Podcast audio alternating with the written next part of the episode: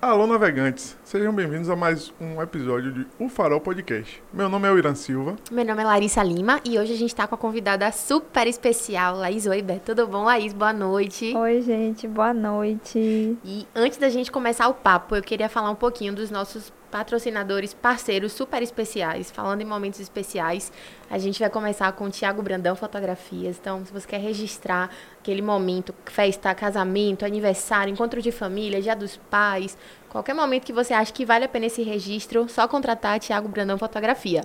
E falando em momento especial, existe um projeto que rola aí na Bahia, especificamente em Salvador, que é o Zap de Amor. O Zap de Amor é um show particular que você pode contratar para aquela pessoa que você gosta naquele momento especial, seja um pedido de casamento, seja é, uma formatura, seja um aniversário, um dia dos namorados. Então, entrando no Instagram do Zap de Amor, você vai conseguir ter o contato, ver quais são os artistas, e esses artistas vão fazer um show particular para essa sua pessoa querida. Além disso, a gente vai falar também do nosso outro parceiro, que é Janos Sandbrand criador de mídias sociais, criador de artes gráficas, trabalha com logotipo, design, cards para suas redes sociais. Qualquer coisa, contate Yanod Sandbrand. Bom, então hoje a gente está de casa nova, a gente está com um convidado especial. Então, aí, seja bem-vinda. A gente está aqui no estúdio do Bahia Cash. Então, se apresenta para a gente, fala um pouquinho de você, do seu negócio. Então, gente, é um prazer estar por aqui nesse bate-papo super descontraído. É, agradeço o convite. Falar de empreendedorismo para mim é sempre um presente. Eu que mergulhei aí de cabeça né, nessa missão de criar uma empresa, ver ela nascer e fazer de tudo para que é, os pilares dela sejam fortes e eu tenho me empenhado nisso desde quando eu comecei há um ano e alguns meses atrás. E é isso, vou falar um pouquinho dessa construção que tem sido árdua, diária e constante. Massa. Mas eu quero saber mesmo de Laís lá no início. Laís, menina, criança. Como era, Laís, é, a sua visão, assim? Fale da sua caminhada até hoje. Onde é que você está? De quando Laís nasceu, de quando você se lembra como pessoa até hoje. Fale um pouco de, do, do que você já passou na sua vida. Bem, eu vou falar é, sobre o assunto, né? Algo que é bem peculiar do que eu ouço falar sobre mim.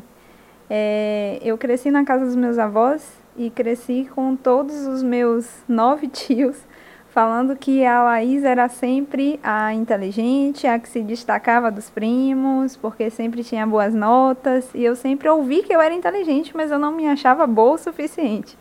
Eu sempre fui de me cobrar muito em tudo na vida, né? Desde criança, enquanto me lembro da fase assim da escola. Mas um pouco da minha construção também é sobre de onde eu vim, né? É, com cinco anos eu fui morar com os meus avós e fui criada por eles, né? São meus padrinhos de, de criação. Então eu cresci numa família com valores, com uma base muito é, assim bem estabelecida que é o que me ergueu para ser quem eu sou hoje. Então, eu tenho muito orgulho de onde eu vim, né? Meus avós são de Pernambuco. Então, cresci aí numa família retada, determinada. É, tiveram dez filhos, né? Um deles é a minha mãe. E tenho muito orgulho das minhas raízes. Tenho certeza que a minha determinação e a minha vontade de vencer, minha garra vem deles. Então, cheguei até este dia, né, para falar um pouco do meu propósito que eu descobri há um pouquinho de tempo atrás, mas acredito que é a nossa base, né, o nosso chão é o que nos dá força assim para seguir em frente. Quando fechar os olhos e pensar por que eu faço o que eu faço, lembrar de onde você veio é fundamental. Certo. E a ideia de empreender assim? É, eu conheço Laís, né, há, há um tempo já. A gente se conhece desde de, de, de muito novo, né? E Laís, você, eu sei que você já teve outros empregos, já trabalhou em outros lugares. Mas em que momento você percebeu esse estalo, essa vontade de ter algo seu, algo com a cara de Laís? Não trabalhar mais para outra pessoa, não estar tá mais numa empresa de carteira assinada. Bem, eu trabalho desde 16 anos. Eu nunca me conformei assim com estar parada, né, só estudando. Então, eu, meu primeiro emprego foi de encontro ao que minha mãe queria. Minha mãe não queria que eu começasse a trabalhar muito cedo e tal. E aí enfim, desde essa primeira experiência, eu sempre me destaquei pela minha forma mesmo de lidar né, com o trabalho. Então, podia ser um, um, um serviço simples, mas eu dava tudo de mim. Então, era sempre sobre é, vestir a camisa da empresa e fazer o meu melhor. E isso, né, desde os 16 até os 27, que é quando eu trabalhei, o período que eu trabalhei de CLT, e eu sempre me destaquei por isso, vestir a camisa da empresa e os clientes ou quem estava do outro lado achar que ou era proprietária ou era filha do dono e era sempre sobre isso. Não importava por onde eu passava, eu sempre me destacava. É, eu sou muito exigente comigo mesma, então para mim, seja lá o que eu for fazer, eu tenho que fazer bem feito e fazer o melhor que eu puder fazer. E eu sabia que eu queria algo além do que prestar só um serviço né? Eu queria encontrar o meu propósito de vida. E a pandemia veio justamente para me perguntar, né? Esse, para me questionar esses porquês. Por que eu estou aqui? Por que eu faço o que eu faço? Eu faço o que eu amo? O que é que eu quero fazer da minha vida a vida inteira? E eu não estava feliz, né? Prestando serviço para uma outra pessoa, sendo que eu não via um, uma forma de crescer, né? É, de enfim, acompanhar aí esses processos. É, tinha um limite, né? tinha um muro. E o empreendedorismo justamente desconstrói isso tudo. Você não tem um limite. Você pode crescer, você pode desenvolver, mas você tem que manter uma constância. Então não significa que você vai empreender hoje e você vai conseguir atingir o topo amanhã. O, o que importa é a constância, é sobre a constância. E por isso me desafiar, eu achei interessante e vou falar um pouquinho sobre né, como foi esse processo, mas descobrir que eu conseguia fazer algo foi o que me tirou do chão, assim. Me, se me tira da minha zona de conforto, com certeza vai me fazer crescer. Então, me interessei, é isso. Certo. E você descobriu como? Então, é, meu marido é fotógrafo de casamentos, né, há quase nove anos. E a gente em algumas experiências da vida, eu participei dos bastidores, né, de alguns eventos. Na verdade, você está sendo modesta, porque eu sei da história. Toda. Já foi fotógrafa também, já teve outras coisas, mas a gente vai ficar falando sobre isso. Pode Inclusive, continuar. o marido dela, Thiago Brandão, né, minha Inclusive. gente? Então, eu gosto de falar, eu estou tentando resumir a história. Porque não se deixar. Não precisa resumir nada. A gente está aqui para bater um papo, falar sobre você e sobre o seu negócio. Se deixar, o podcast vai virar de 5 horas, não dá para acelerar o áudio igual no WhatsApp, então, enfim. É, se for contar do- da construção da empresa do meu marido, eu também participei, né? É, o meu sogro, fotógrafo, e ele sempre trabalhou né, com o pai, a gente se conheceu há quase 15 anos, né? Vamos fazer aniversário aí pertinho. E aí ele, às vezes que ia me ver, era sempre pós-evento, eu sempre via, né, sobre os casamentos, então durante muito tempo eu acompanhei bastidores de eventos, né, mesmo sem estar lá. É, depois de um tempo a gente decidiu, né, ter a nossa empresa, eu incentivei muito pelo talento que ele tem, né, ele é muito bom no que faz, modéstia à parte, e é, eu incentivei ele a abrir a própria empresa. Então, é, a partir disso, eu comecei a acompanhar os bastidores dos eventos e eu comecei a me vislumbrar pelos bastidores, né? É, as flores, as cores, enfim. E há quase seis anos atrás, eu me formei, é, eu me formei em design de interiores, mas é, tendo consciência que eu queria trabalhar com casamento, mas não existe uma faculdade que te prepare para isso né? Então, essa construção começou a partir disso, acompanhar esses bastidores, me interessar por isso e querer ser decoradora de casamentos. Mas é, eu nunca me senti pronta nem capaz o suficiente para enfrentar o mercado. E a pandemia chegou. É, eu acompanhei algumas das clientes né, da Thiago Brandão Fotografia, enquanto noivas é, tristes por ter que adiar o casamento, é, ou até mesmo cancelar, e aquilo mexia muito comigo.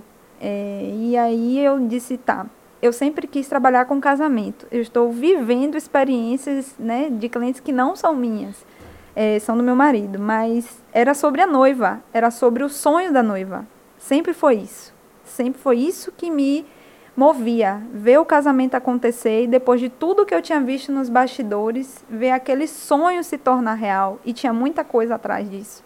Então era isso que me motivava. Quando a gente se deparou, né, com tudo, com Covid e cancelar casamento, adiar casamento, eu comecei a me questionar o porquê que eu fazia o que eu fazia e eu trabalhava, né, como vendedora e auxiliava Tiago nas horas vagas e eu disse assim, eu tô formada desde 2016 eu nunca comecei. Por que não? Né? E se não agora quando?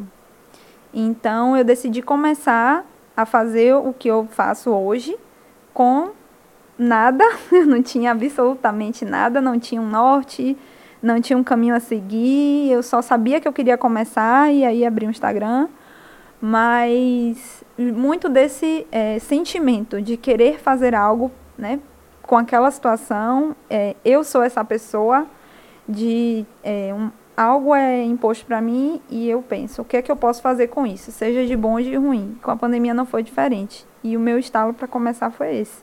Pensar o que é que eu podia fazer com esse sentimento de frustração, é, o que é que eu podia fazer de diferente, né, para ajudar. E a partir disso surgiu o primeiro projeto que eu acho que a gente vai falar mais para frente, que foi o Casar na Varanda, que era justamente é, trazer né, essa data que foi adiada do casamento ou queria ser cancelada e criar algo naquele dia, seja um jantar para o casal, é, ou ressignificar isso mesmo, fazer uma cerimônia online, enfim. Meu ponto de partida foi esse, foi dentro da pandemia, no meio do caos, é, trazer o meu propósito de vida para fazer a diferença na vida das pessoas. Eu acho que é exatamente isso que move qualquer empresa, independente né, da circunstância e do caminho. Então acho que eu comecei bem certo. Começou. Certo. Eu peguei um gancho aí de uma frase sua que você falou que fez faculdade de design de interiores, né? E aí eu venho com uma pergunta um pouco mais de Laís do que da decoração para coração por que design de interiores e não um curso mais tradicional? A gente sabe, né, que as famílias, em geral, pelo menos da minha geração, que é uma geração, você é um pouco mais nova que eu, mas é uma geração que, que a gente está conversando, a gente vê muito aquela pressão de cursos tradicionais, né? Seja medicina, seja engenharia, seja uma enfermagem, um direito. E aí, me fale como foi essa escolha de design de interiores e como sua família reagiu a isso, né? Se apoiou, se achou estranho, se entendeu? Como é que foi essa etapa da sua vida? Então, na verdade, eu sempre fui muito cobrada por ser, né, a inteligente da família, segundo todo mundo, né, meus tios falavam, meus avós sempre é, elogiavam e sempre fui cobrada muito por minha mãe, inclusive, é, por essa questão, né, é, de estudos e tal. E é, em um determinado momento, eu acho que, que todo adolescente se pergunta, né, quando está no ensino médio, é o que é que eu vou fazer da minha vida, qual faculdade eu vou escolher. E durante um tempo eu pensei em fazer publicidade e propaganda, e aí depois eu fui para nutrição, que não tinha nada a ver, mas eram só questionamentos. E, de fato, eu não me via é, exercendo aquelas profissões. E eu ouvi muito de pessoas é, assim que estavam cursando faculdade falar ah mas eu estou me, me formando em tal curso mas eu não vou fazer isso eu vou fazer outra coisa da minha vida. E eu sempre pensei eu não vou perder seis anos tentando fazer medicina sendo que eu não quero ser médica. Não faz sentido e enfim eu passei por muitos processos na vida é, que eu tive que amadurecer né? Enquanto mulher eu tive que sair de menina a mulher muito rápido e não pude fazer a faculdade no período que eu gostaria. Então, em contrapartida a isso, é, foi justamente o período que a empresa do meu marido estava crescendo, ele estava é, encontrando o caminho dele, e durante muitos anos eu achei que o meu caminho era junto dele, né, nessa construção da empresa dele. Mas ele sempre me incentivou a ter o meu negócio, a descobrir o que eu amava fazer. E eu achava que eu amaria fotografia tanto quanto ele, mas eu vi que não era por aí. Então, quando eu decidi fazer design de interiores, foi porque eu já tinha um caminho trilhado. Não era porque, ah, será se eu vou me encontrar fazendo isso? Não. Eu sabia que eu queria trabalhar com decoração de casamento e era o único curso que me daria uma base de estética, é, noção né, de layout, composição de cores. Era o único curso que conseguiria me preparar um pouco para esse caminho. Então, eu entrei na faculdade muito consciente do que eu queria fazer. Só que quando eu me formei, diferente do que eu acreditava, eu não me sentia pronta, não me sentia capaz, porque não era um curso para ser decoradora de casamentos. Era um curso para trabalhar né, na parte de arquitetura, é, construção, enfim, e era o que eu não queria. Então, foi nessa construção mesmo, de saber o que eu queria fazer, qual caminho seguir e tentar achar né, uma luz, assim, um ponto de partida. E sua família nessa decisão? Laís vai fazer design de interiores. Então, na verdade, o curso design de interiores, né, é, em termos assim, eu acho que até a nível Brasil, podemos falar, é, ele não é muito conhecido então, quando a gente fala design de interiores, popularmente algumas pessoas nem sabem o que é. Aí você tem que dizer que é algo ligado à arquitetura e explicar mesmo para que a pessoa consiga compreender o que é o curso. Isso me incomodou um pouco, porque no início, né, assim, você escolhe uma faculdade, você decide seguir aquilo e aí as pessoas te questionam. Então você já pensa assim, poxa, então não é algo que é valorizado, né? Então, quando eu falei para minha mãe, ela quis também entender, porque ela não sabia muito do que se tratava, ela só sabia que era algo ligado à arquitetura. E eu expliquei para ela o que era, né? É, me apoiou, como em tudo na vida, minha mãe sempre me apoia. É, e assim, o que importava para minha mãe era ver a filha formada e fazendo o que ela amava, né? Então ela me perguntou por que, que eu escolhi e se eu queria isso mesmo mas me apoiou como sempre. É, e assim, eu sempre fui muito determinada, então não tinha que dar muita explicação a ninguém, não. Eu escolhi, é isso, sou maior de idade, mas, claro, é, comuniquei à minha família o que, que eu tinha escolhido fazer. Entendi. É, você falou que o curso de design as pessoas não têm referência, ele não te ensina a ser uma decoradora de casamento. Para além disso, nenhum curso hoje te ensina a ser uma empreendedora. Então, ele forma um profissional, um designer de interiores, e ele não ensina esse design como montar o negócio dele, como gerir o negócio dele. E aí a gente tem um problema, porque a gente tem um monte de profissional tecnicamente bom e que vira refém de negócios de outras pessoas porque não tem base, não tem conhecimento para empreender. O que, que você acha disso? Então, eu falei é, disso hoje com uma amiga que é uma empreendedora retada, inclusive. É, então, empreender hoje, eu acho que independente de onde você está, é um tiro no escuro, é pisar sem ver o chão.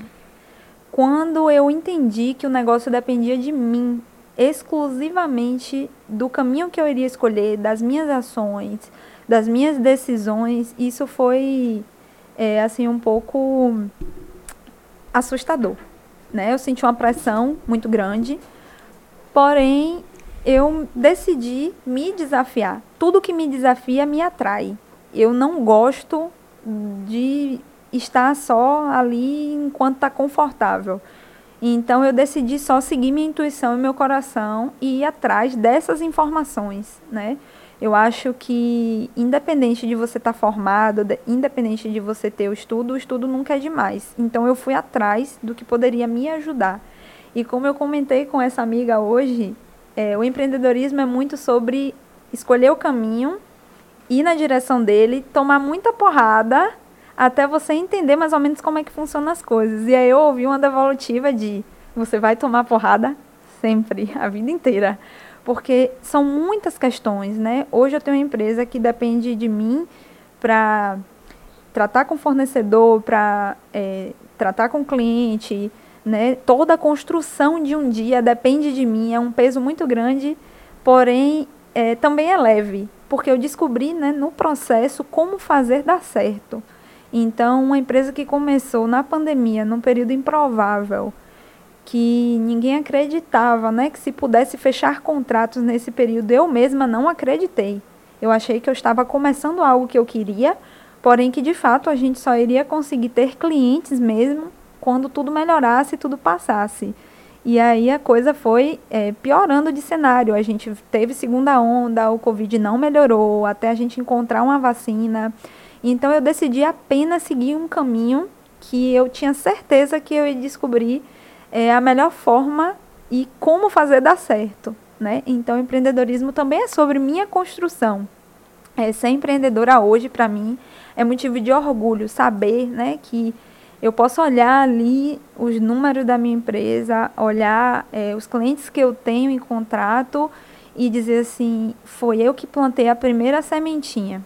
E eu estou descobrindo como caminhar, né? Como é, ver esse crescimento acontecer. E ouço dos meus clientes, inclusive, que acompanham o meu crescimento, que estão vendo, seja é, a compra de acervo, compra de mobiliário, ou um evento, né, que antes era de pequeno porte, e agora a gente está conseguindo fazer eventos para mais pessoas, né, com as medidas mais é, é, flexibilizadas. Então, assim, empreender para mim é sobre construção, né? escolher um caminho e fazer de tudo para é, dar certo e, ir aprendendo no percurso, assim. Não tem fórmula perfeita, não.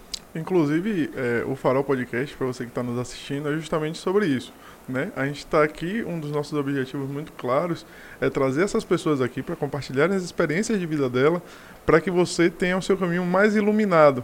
Né? A gente sabe que a tecnologia está aí para todo mundo e a gente compartilhar essas informações, experiências de vida, experiências de construção, como o Laís falou, para você que tem seu negócio ou no início ou está pensando em ter um negócio, assiste a gente e vai vendo aí a iluminação desse caminho que é empreender. Laís, é, eu sou apaixonada por empreendedorismo, eu sou da área de administração. O Irã é um engenheiro mecânico, mas ele compartilha desse meu sentimento. É, tem tempo já que a gente fala sobre empreendedorismo, não necessariamente sobre empreender, mas a gente tem um olhar, a gente vai nos lugares e a gente começa a tentar entender a dinâmica daquele negócio, a gente começa a observar pontos, coisas boas, coisas ruins.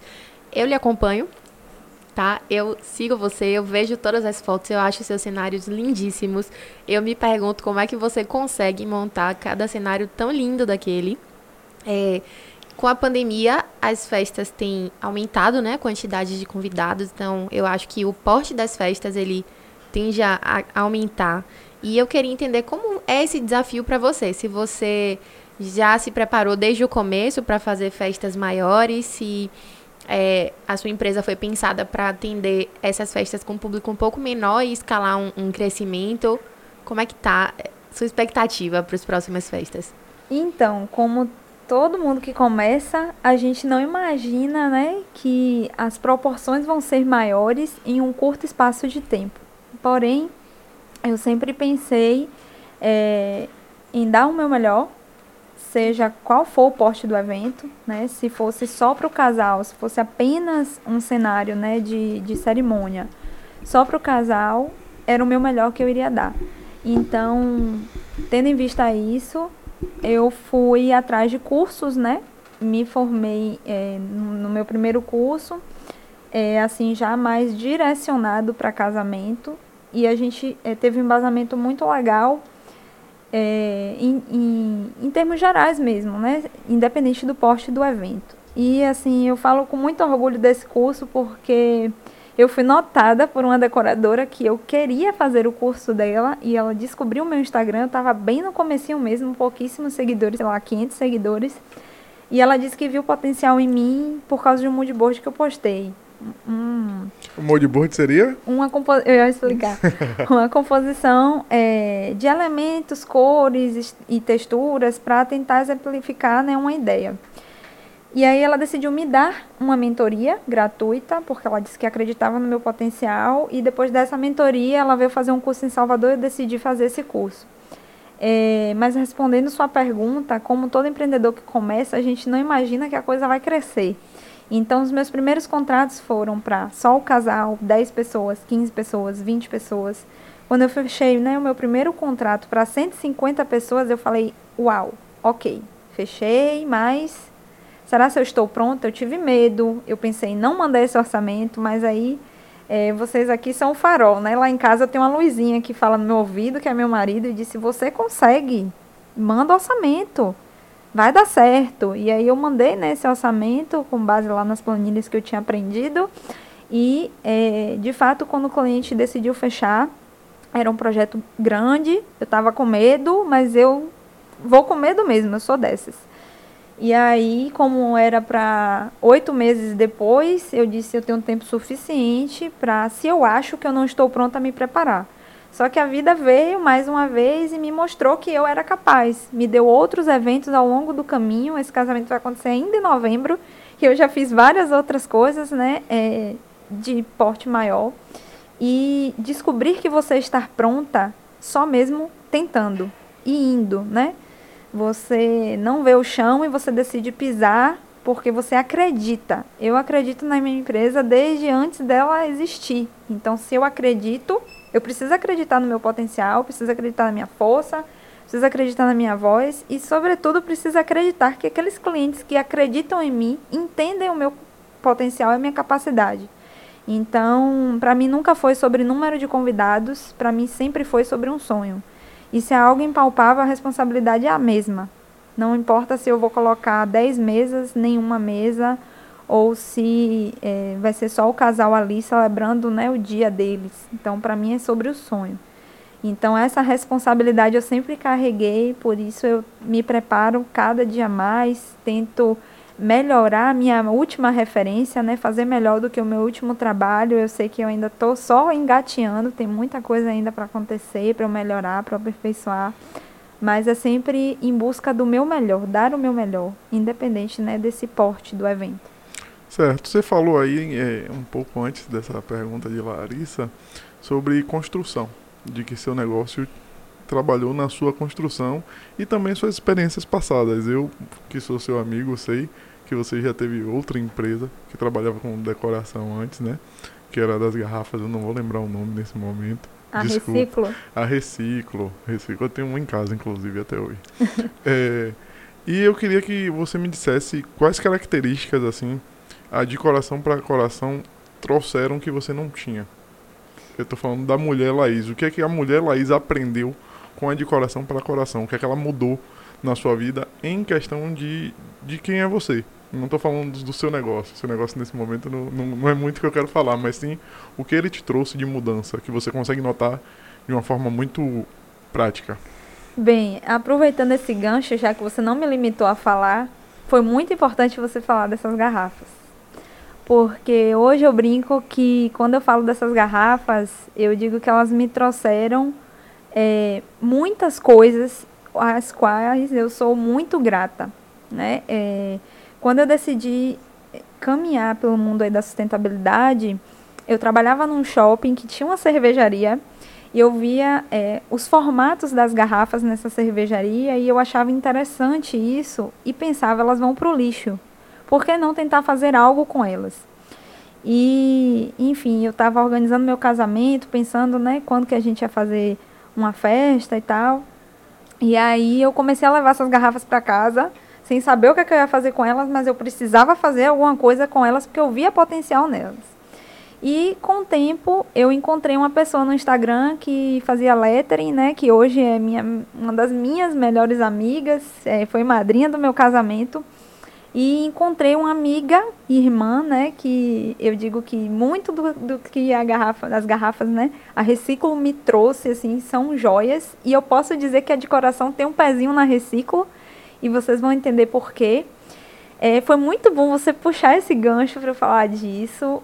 Se eu for falar da Reciclo aqui, a gente vai virar a noite. Ó, oh, já posso te convidar de novo para falar é... da Reciclo. Na verdade, eu não levei adiante, né? Porque era um processo é, muito demorado. Eu higienizava, eu retirava né, as garrafas na cervejaria, comecei a pegar em outros pontos, higienizava a garrafa, pintava ela uma a uma e deixava ela pronta para que Inês fizesse o lettering. É, e aí a gente foi produzindo em longa escala, né? A gente foi vendendo, enfim, é, como é que eu posso dizer, levando para outros lugares, né? Postando no correio e dizer, gente, um produto que saiu, né, da minha cabeça, eu tô botando aqui no correio para ir para outro estado, eu achava isso o máximo, é o auge, assim, para mim. Enfim, e é, depois de produzir algumas em quantidade, a gente decidiu fazer o nosso casamento e eu disse para ele, as garrafas vão estar em absolutamente tudo. E eu pintei 250 garrafas, uma por uma, para o meu casamento. E eu nunca esqueço, né, Tiago, que acompanhou casamentos de todos os tipos e formatos imagináveis. Ele dizia: Ah, mas será se essas garrafas assim na mesa vai ficar legal? E eu nunca esqueço, em um momento do nosso casamento, ele parou tudo que ele estava fazendo, prestando atenção, ele me abraçou e disse: "Tá lindo, olha como as garrafas ficaram lindas". Então assim, aquilo ali também foi uma motivação e ele não sabe, né, de olhar ao redor e ver muitas das coisas que eu fiz para o meu casamento estavam ali. Eu tive o poder de fazer acontecer o meu dia. Então, elas começaram a me mover de uma forma que eu não sei explicar, mas era sempre sobre a minha intuição. Então, você que está aí, que quer empreender, mas não acredita, siga a sua intuição. No fundo, no fundo, você sabe o que te realiza, o que te completa. É, e hoje, olhar de coração, saber que tem um pezinho na Reciclo, porque eu trago muito o que eu acredito sobre a sustentabilidade na minha empresa.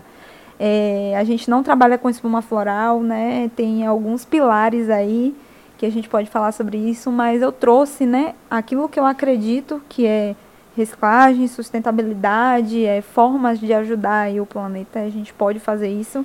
Eu trago para a alma da minha empresa.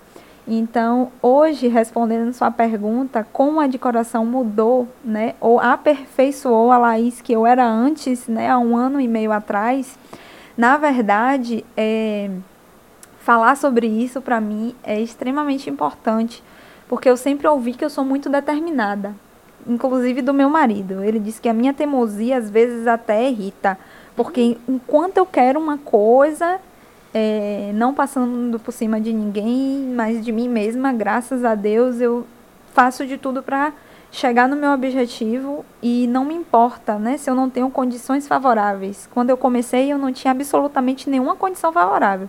Estava no cenário de pandemia, não tinha um real furado no bolso e eu queria abrir um negócio. É louca, né? A gente ouve assim, ou é doida ou é sonhadora.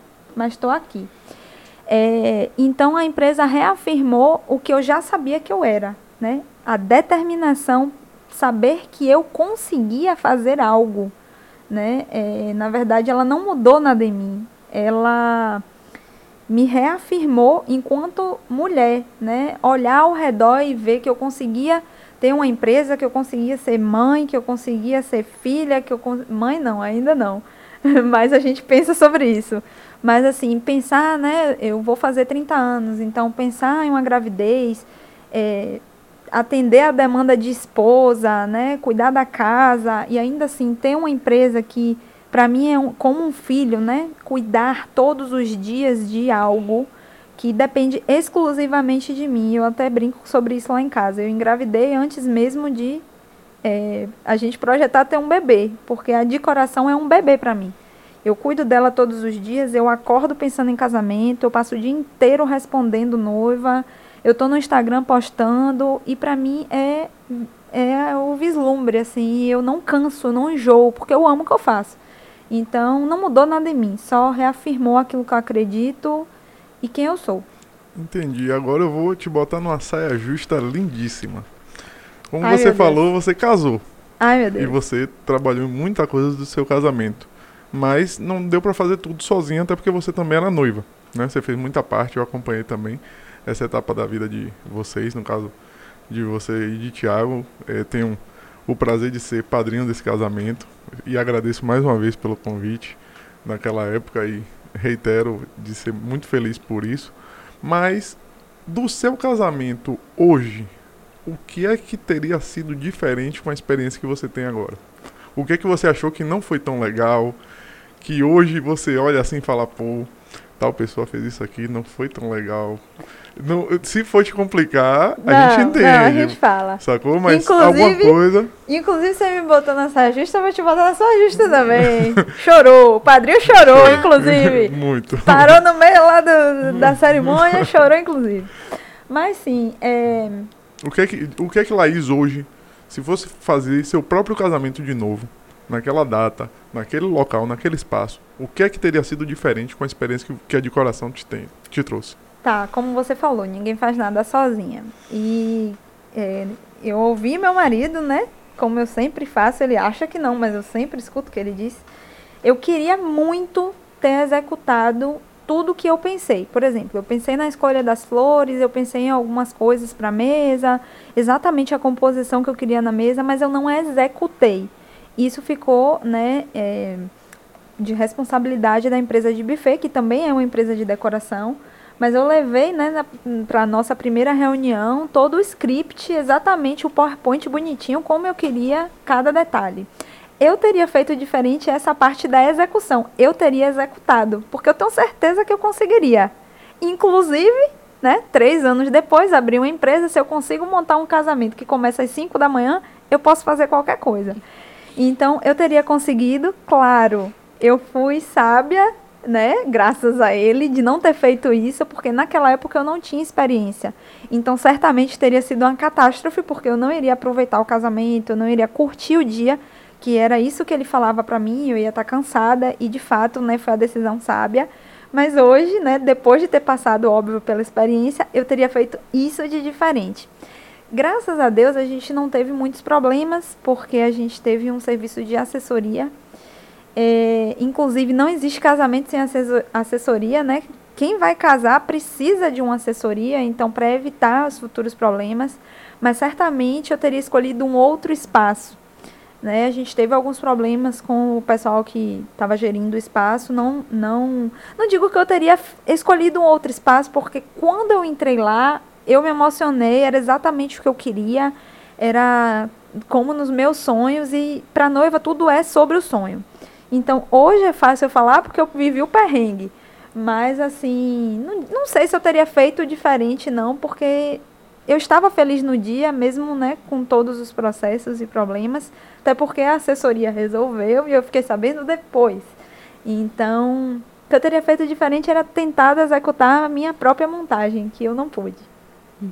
Eu vou lhe dar um desafio. Não é para agora não, viu? É para daqui a uns anos. Já sei até o que é. Chute aí. Então, vou organizar um casamento aí. Calma. Não, calma, amor. Você vai organizar meu casamento, mas você vai ser convidada do meu casamento. Maravilhoso. Não, Já in- fez? Muito fácil. Você já fez isso? Nunca fiz, mas é fácil. E inclusive, é, Tiago, que é marido de Laís, né, que ela já falou, que é meu amigo, ele sabe que toda festa que ele vai fotografar pra mim, ele é convidado. Ele não é fotógrafo em minhas festas, porque meus amigos não trabalham pra mim nas minhas festas. Ele até indica pessoas, ele coloca a equipe dele, eu faço questão de contratar as empresas dos meus amigos. Porque pra mim é muito disso, né? E inclusive vou até entrar em outra pergunta. Como seus amigos te ajudaram ou te ajudam hoje na de coração para coração? Existe alguém especial que você olha para essa pessoa que nesse momento é bem pontual nesse auxílio, no funcionamento da de coração para coração, seja com ideias, seja com insights, com qualquer coisa? Você viu que rolou uma fugidinha, não foi? Rolou, Você viu? rolou. Ele tentou escapar, mas a gente vai fazer se dar certo, viu? Conto com você. É, inclusive, eu tô organizando o casamento da minha irmã. Então, por isso que eu te disse, imagina um casamento que você é madrinha, convidada e madrinha. Então, eu vou tirar de letra, tenho certeza. Vai, vai sim. É, mas respondendo sua pergunta, Irã. Engraçado, eu tava pensando sobre isso quando eu cheguei aqui, acredita? Impulsione o seu amigo.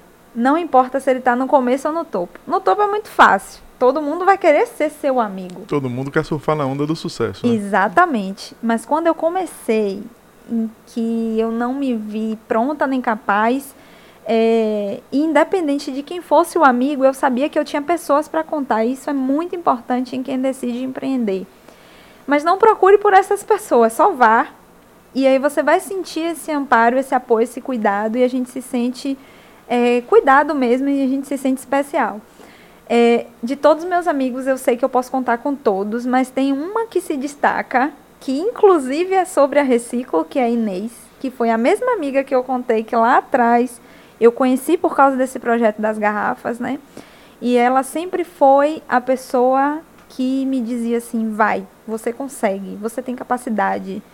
E ela me falou uma coisa tem duas semanas. É, nesse dia eu me emocionei muito. Inclusive, revelações aqui que meu marido está nos bastidores e ele não sabe, vai ficar sabendo agora. É, eu comecei a empresa dentro de casa. Eu não tenho ainda um espaço, né, para fazer as minhas pré-montagens, digamos assim. Então, quando eu tenho insight, eu penso no móvel novo, eu penso na construção de uma estrutura nova, o ferreiro bate lá em casa e deixa lá em casa, o marceneiro chega lá com a estrutura de 3 metros, eu não tenho onde botar.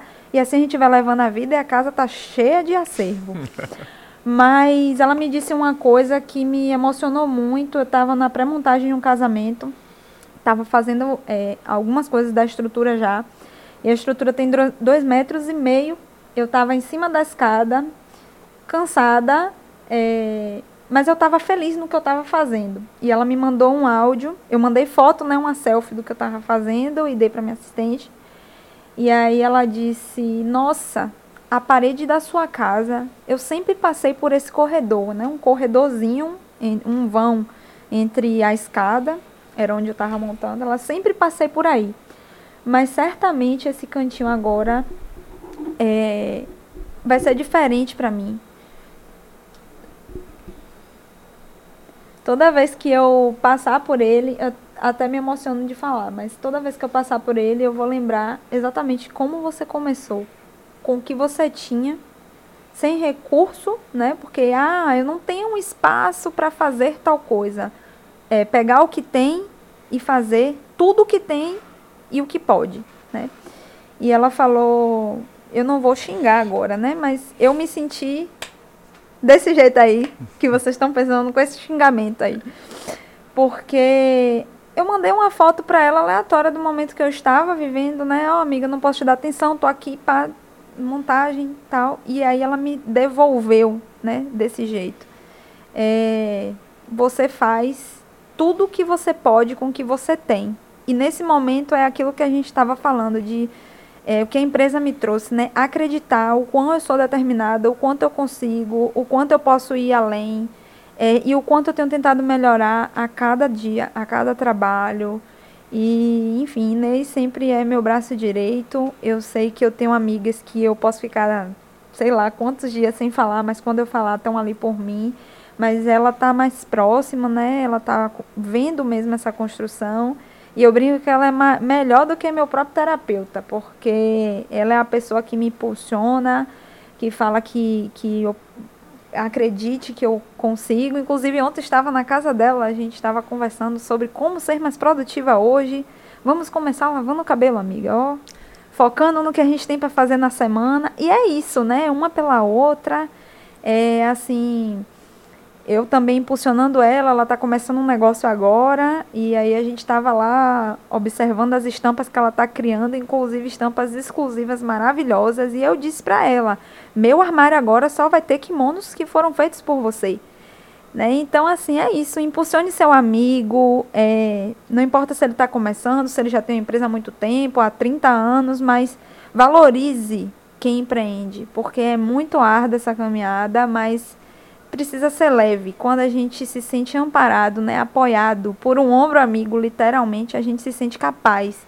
E às vezes a gente não está num dia muito bom ou está com uma carga muito pesada e só ouvir, né, que você tem alguém ali, alguém que acredita em você, que acredita no seu potencial, às vezes é tudo que você precisa ouvir para dar o gás.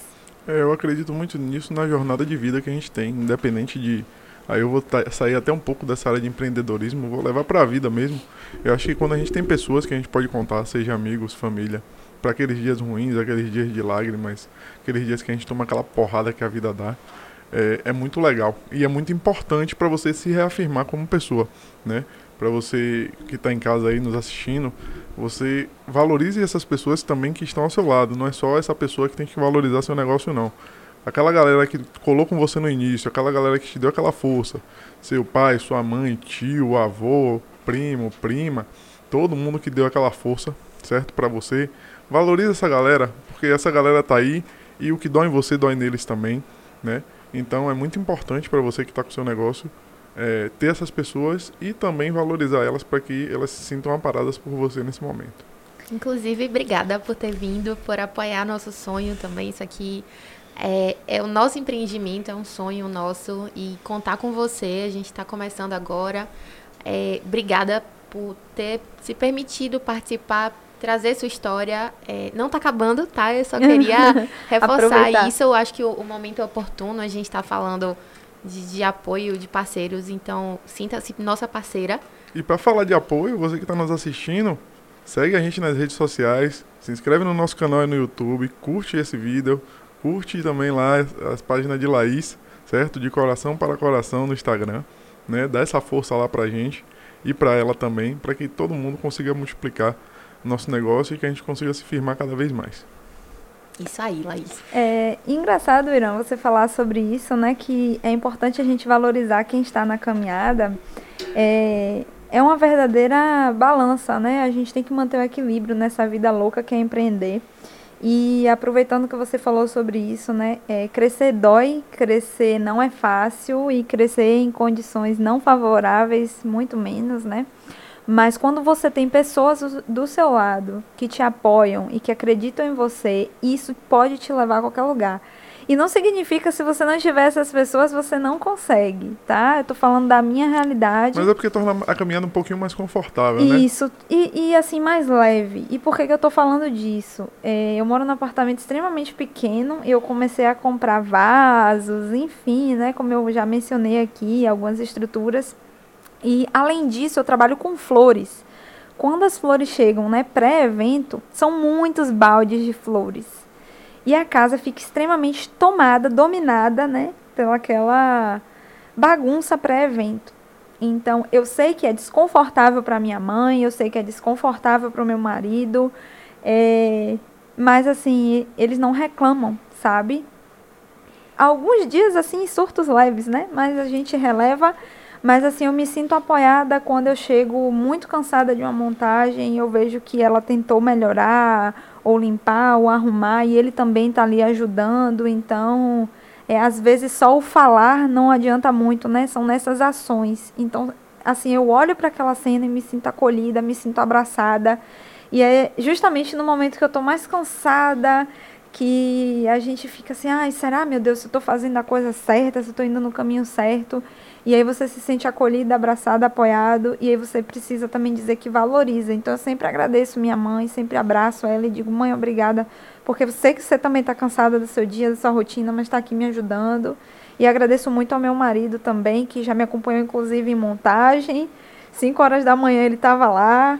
É, mas assim, esse apoio é fundamental. A gente se sente mais forte quando a gente acha que está fraco. Certo. Entrando nessa demanda aí de estar tá com o seu acervo na sua residência, eu queria entender como é que a sua empresa mudou a sua rotina em casa, né? É, o que é que ela trouxe de impacto para sua casa, para sua rotina do dia a dia? Como o Laís precisou se adaptar para de coração para coração chegar e crescer? É, é como eu falei, né? Eu brinco que é como um bebê a experiência mesmo é de mãe no puerpério, porque é isso. Eu acordo pensando na empresa. Eu não tenho tempo mais de cozinhar, eu sempre amei cozinhar. Eu não tenho mais tempo de fazer isso. E em contrapartida, em alguns dias eu me senti culpada, frustrada e triste porque eu não conseguia fazer a comida da, do meu marido. E assim, não por nada, mas porque sempre foi uma rotina, né? Fazer o almoço, a gente está ali para é, fazer a refeição, enfim. E é, mudou muita coisa. Primeiro que eu não cozinho mais, eu não tenho tempo para a casa. Então eu tenho que abrir mão disso, porque eu tenho um propósito maior, que é fazer a minha empresa dar certo.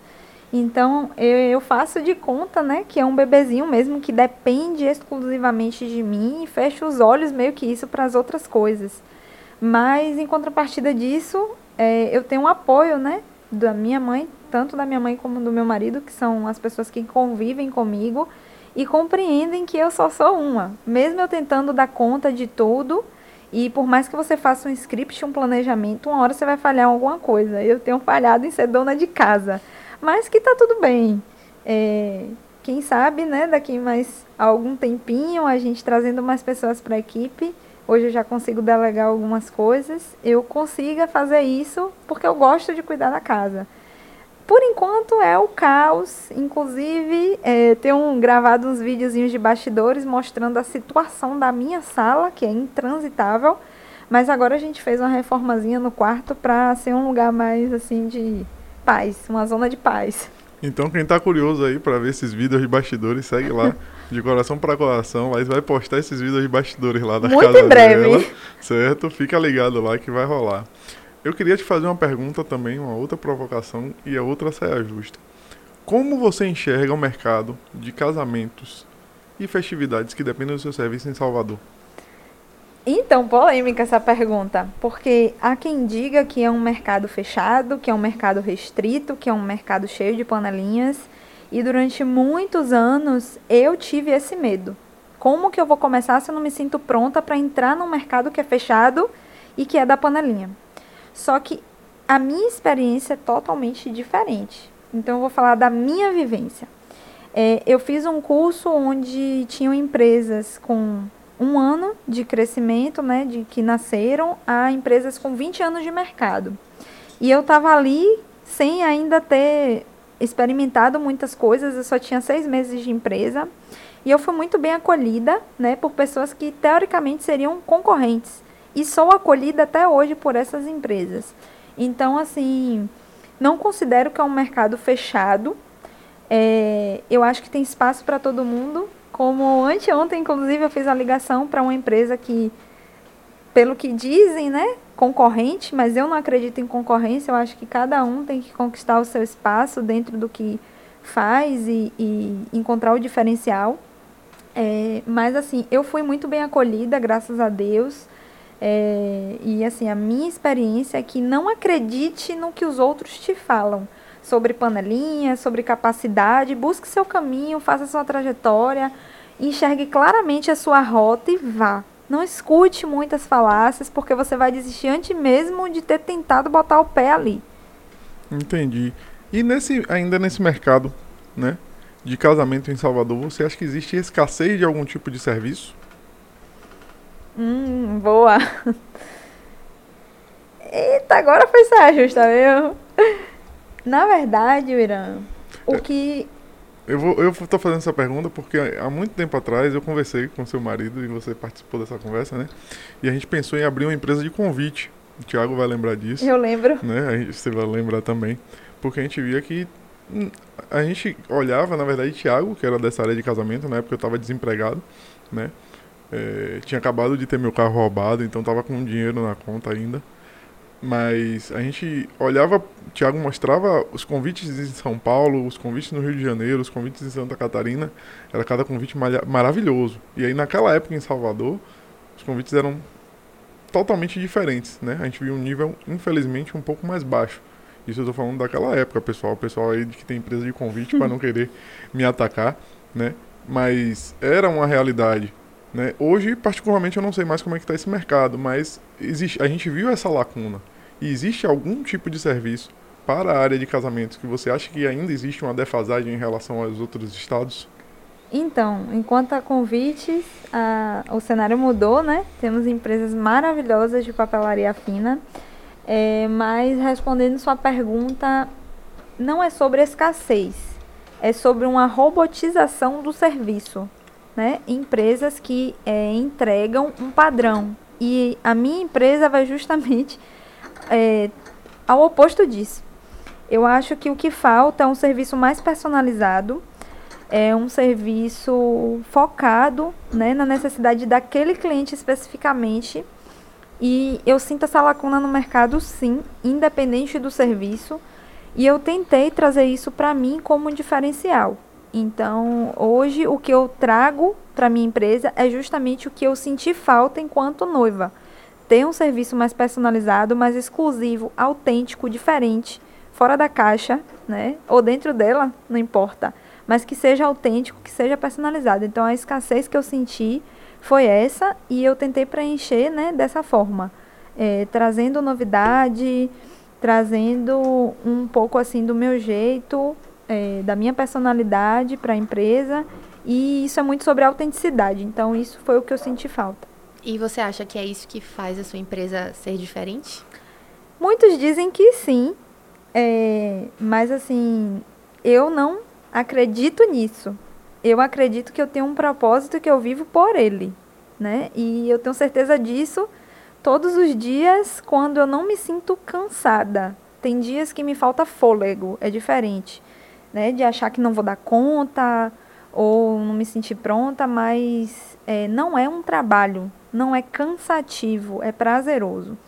Mas muita gente fala, né, que é isso que faz a minha empresa ter um diferencial. Eu acredito nessas pessoas, né, já que eu ouço tanto falar, tanto de clientes como de parceiros, fornecedores.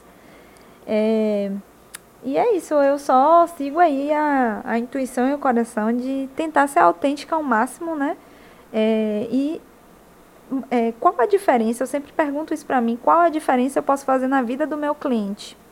É, qual é o diferencial que a minha empresa vai levar? Isso atinge a vida do meu cliente?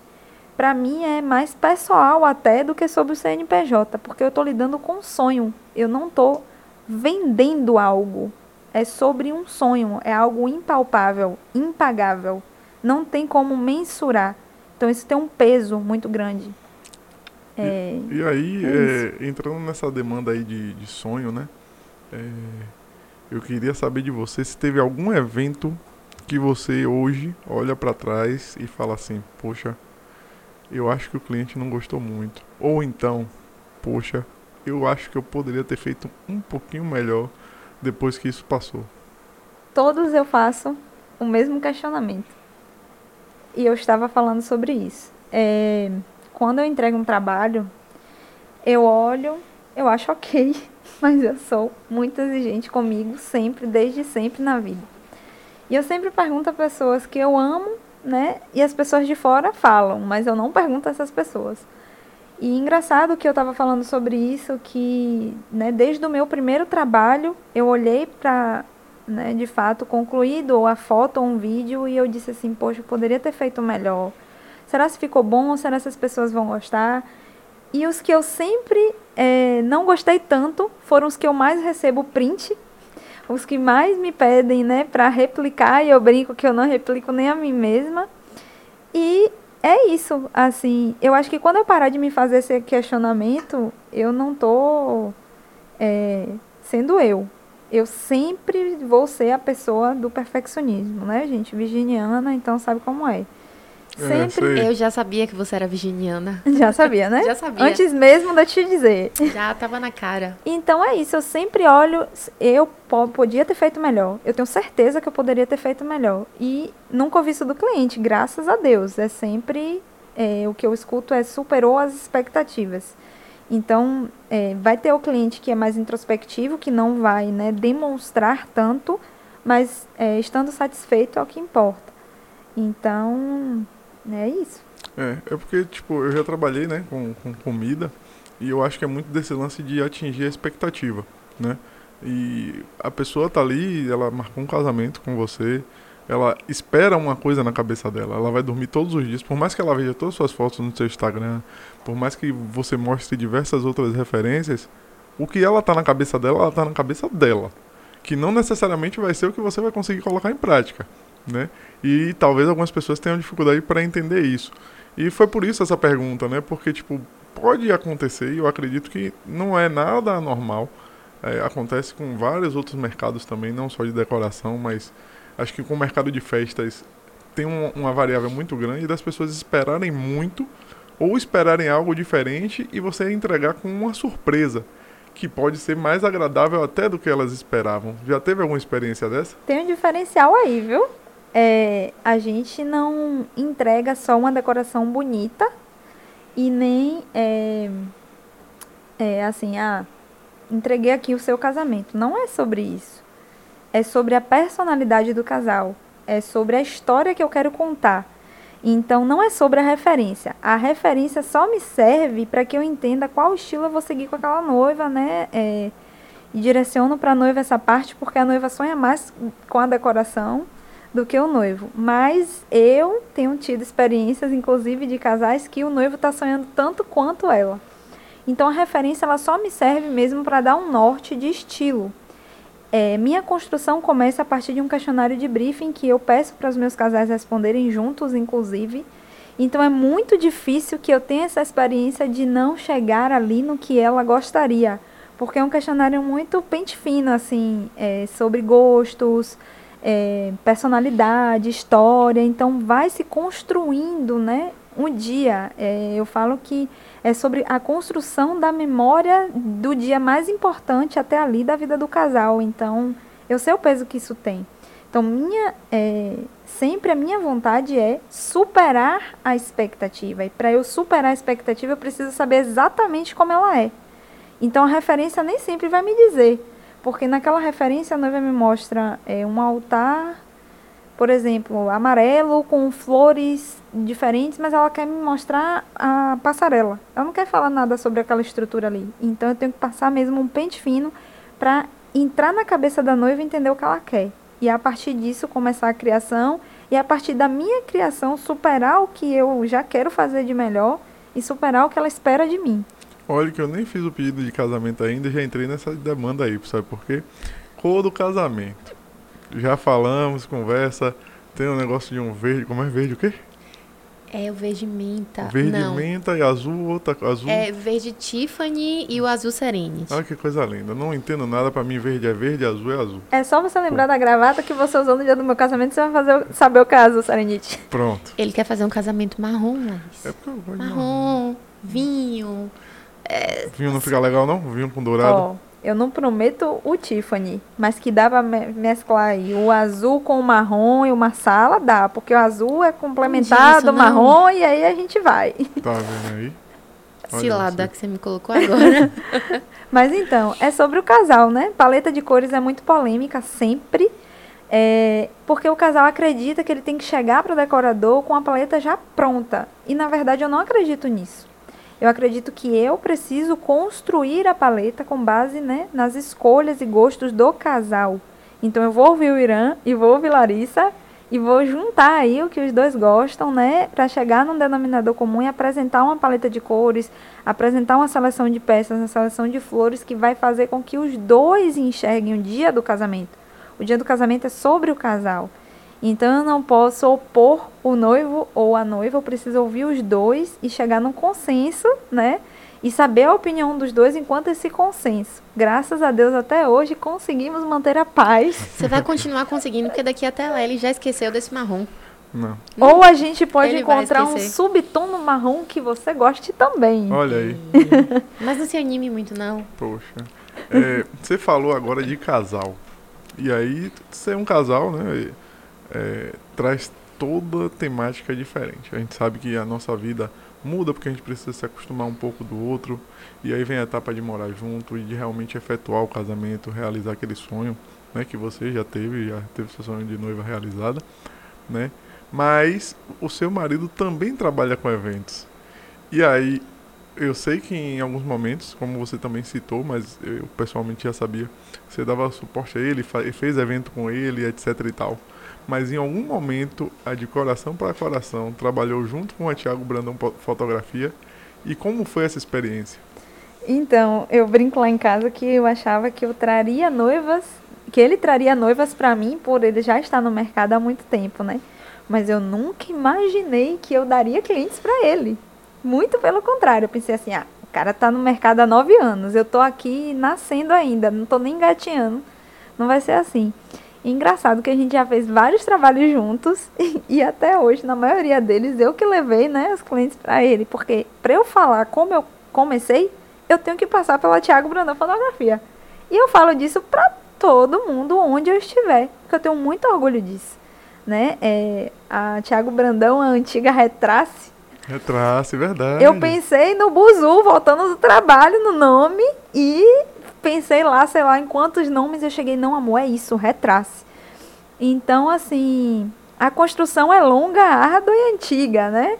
É, hoje a gente já fez sim alguns trabalhos juntos e é bem legal isso, porque quando a gente está falando né, dos nossos casais, a gente sempre troca figurinha de momentos deles, de da parte né, da história que eu vejo no briefing. E aí eu falo, ah, que legal isso aqui sobre Juliana e Igor tal. E aí eu falo a data pra gente, né, eh, lembrar de quem é aquele. eh, quem é aquele casal, enfim, é muito legal isso. E no dia do casamento em si, né, acompanhar uma cerimônia juntos, é, para mim é sempre especial, porque eu tô ali, né, imagina que eu tô no cenário que eu consegui criar, para fazer aquele casamento acontecer e para ele registrar, eu precisei chegar primeiro e fazer aquilo ali acontecer. Então é um filmezinho na minha cabeça que rebobina toda vez. E no momento da cerimônia, né, olhar para ele e é sobre os valores aí essa parte. É, ver que eu tenho uma pessoa do meu lado, né, que eu acredito no sentimento que está sendo celebrado, que é o amor. Então, isso aí só vai fortalecendo, né, a minha empresa e a mim enquanto pessoa. Que massa, Laís. Eu vou fugir um pouquinho desse assunto agora, porque eu tô com a curiosidade desde que a gente começou. Você falou do, do primeiro evento, aí eu queria que você trouxesse pra gente como foi seu primeiro casamento. Seu primeiro Então. cliente. É, porque esse negócio de ser o primeiro casamento aí. Desculpa, eu, Thiago. Eu já ia começar a perguntar outras coisas aqui como padrinho Só do casamento. tive um casamento até hoje. E, e eu, como padrinho, preciso manter que isso aconteça. É. Eu acho que ele é o bem. padrinho que mais leva a sério o significado de padrinho. Ele leva. Eles, ela sabe, Inclusive, lembra do Apaga-te Luz? entendeu? Lembra, né? Pois bem. Lembro bastante. É, o Irã tá aí acompanhando, né, desde quase do primeiro beijo até hoje, né? 15 anos não são 15 dias. Mas voltando aí à pergunta, é engraçado você falar disso, porque se eu te falar quem foi meu primeiro cliente, você vai dizer, é doida, mais uma vez. Eu pensei, tá, mas eu quero abrir uma empresa, muito legalzinho, eu sei o que eu quero fazer, massa, mas quem vai comprar de mim se eu não tenho o que mostrar? Como é que eu vou ter portfólio? Então, o meu primeiro cliente, oficialmente, é, eu inventei um concurso cultural, que era para você falar a sua história, né? É, com, meu Deus, eu vou revelar agora isso. Mas, enfim, né? Faz parte. É, como você chegou, né? Qual a sua história com a pandemia? É, quem adiou ou cancelou o casamento, né? Por que, que merecia ganhar o casar na varanda? E eu tinha, sei lá, 500 seguidores, pouquíssima gente me respondeu. E de fato, só um casal mandou a história. E eu já tinha estendido o prazo de né, receber as histórias do concurso. E eu disse assim, tá, mas um casal mandou a história. Eu fiquei arrasada, chorei, eu podia ter desistido ali. E minha irmã falou pra mim a seguinte frase: Você tem uma história. Não importa, ninguém precisa saber que é um sorteio. E meu marido me falou a mesma coisa. Você tem uma história. Você não queria uma história? E aí, é, o que eu fiz, né, para presentear o casal, digamos assim, era o serviço não de decoração, porque eu não podia começar, né, dando uma decoração, eu não tinha um ponto de partida, né, financeiro, inclusive, e era sobre dar o buquê. E o como isso foi importante para mim é até hoje. É, eu sempre registro as entregas dos meus buquês. E eu não tinha feito nenhum buquê até aquele dia. E eu pensei, meu Deus, como é que eu vou fazer um buquê? Se eu não tenho essa experiência, né? É sobre a cerimônia de alguém. A gente fez uma cerimônia online e tudo mais. E aí, quando eu vi a noiva se emocionar, né? Ela brinca comigo até hoje que quando ela sorriu, a máscara chega, desceu, porque o sorriso era tão de orelha a orelha que é, a máscara é, folgou. E, e assim, eu vi aquele sorriso e eu disse, eu quero fazer isso, eu quero ver esse sorriso, eu quero isso, esse sentimento, né, de completude, de saber que eu fiz alguém feliz por um dia com o meu trabalho. Então, o primeiro casamento foi assim, no concurso cultural.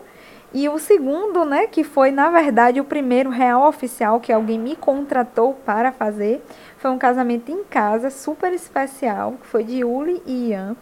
É, e eu brinco com ela que ela é minha cliente modelo, porque quando eu consegui conectar né, com ela, ela me escolheu sem eu ter muito o que mostrar. Eu não tinha muita coisa no Instagram, mas ela sentiu que eu fazia diferente.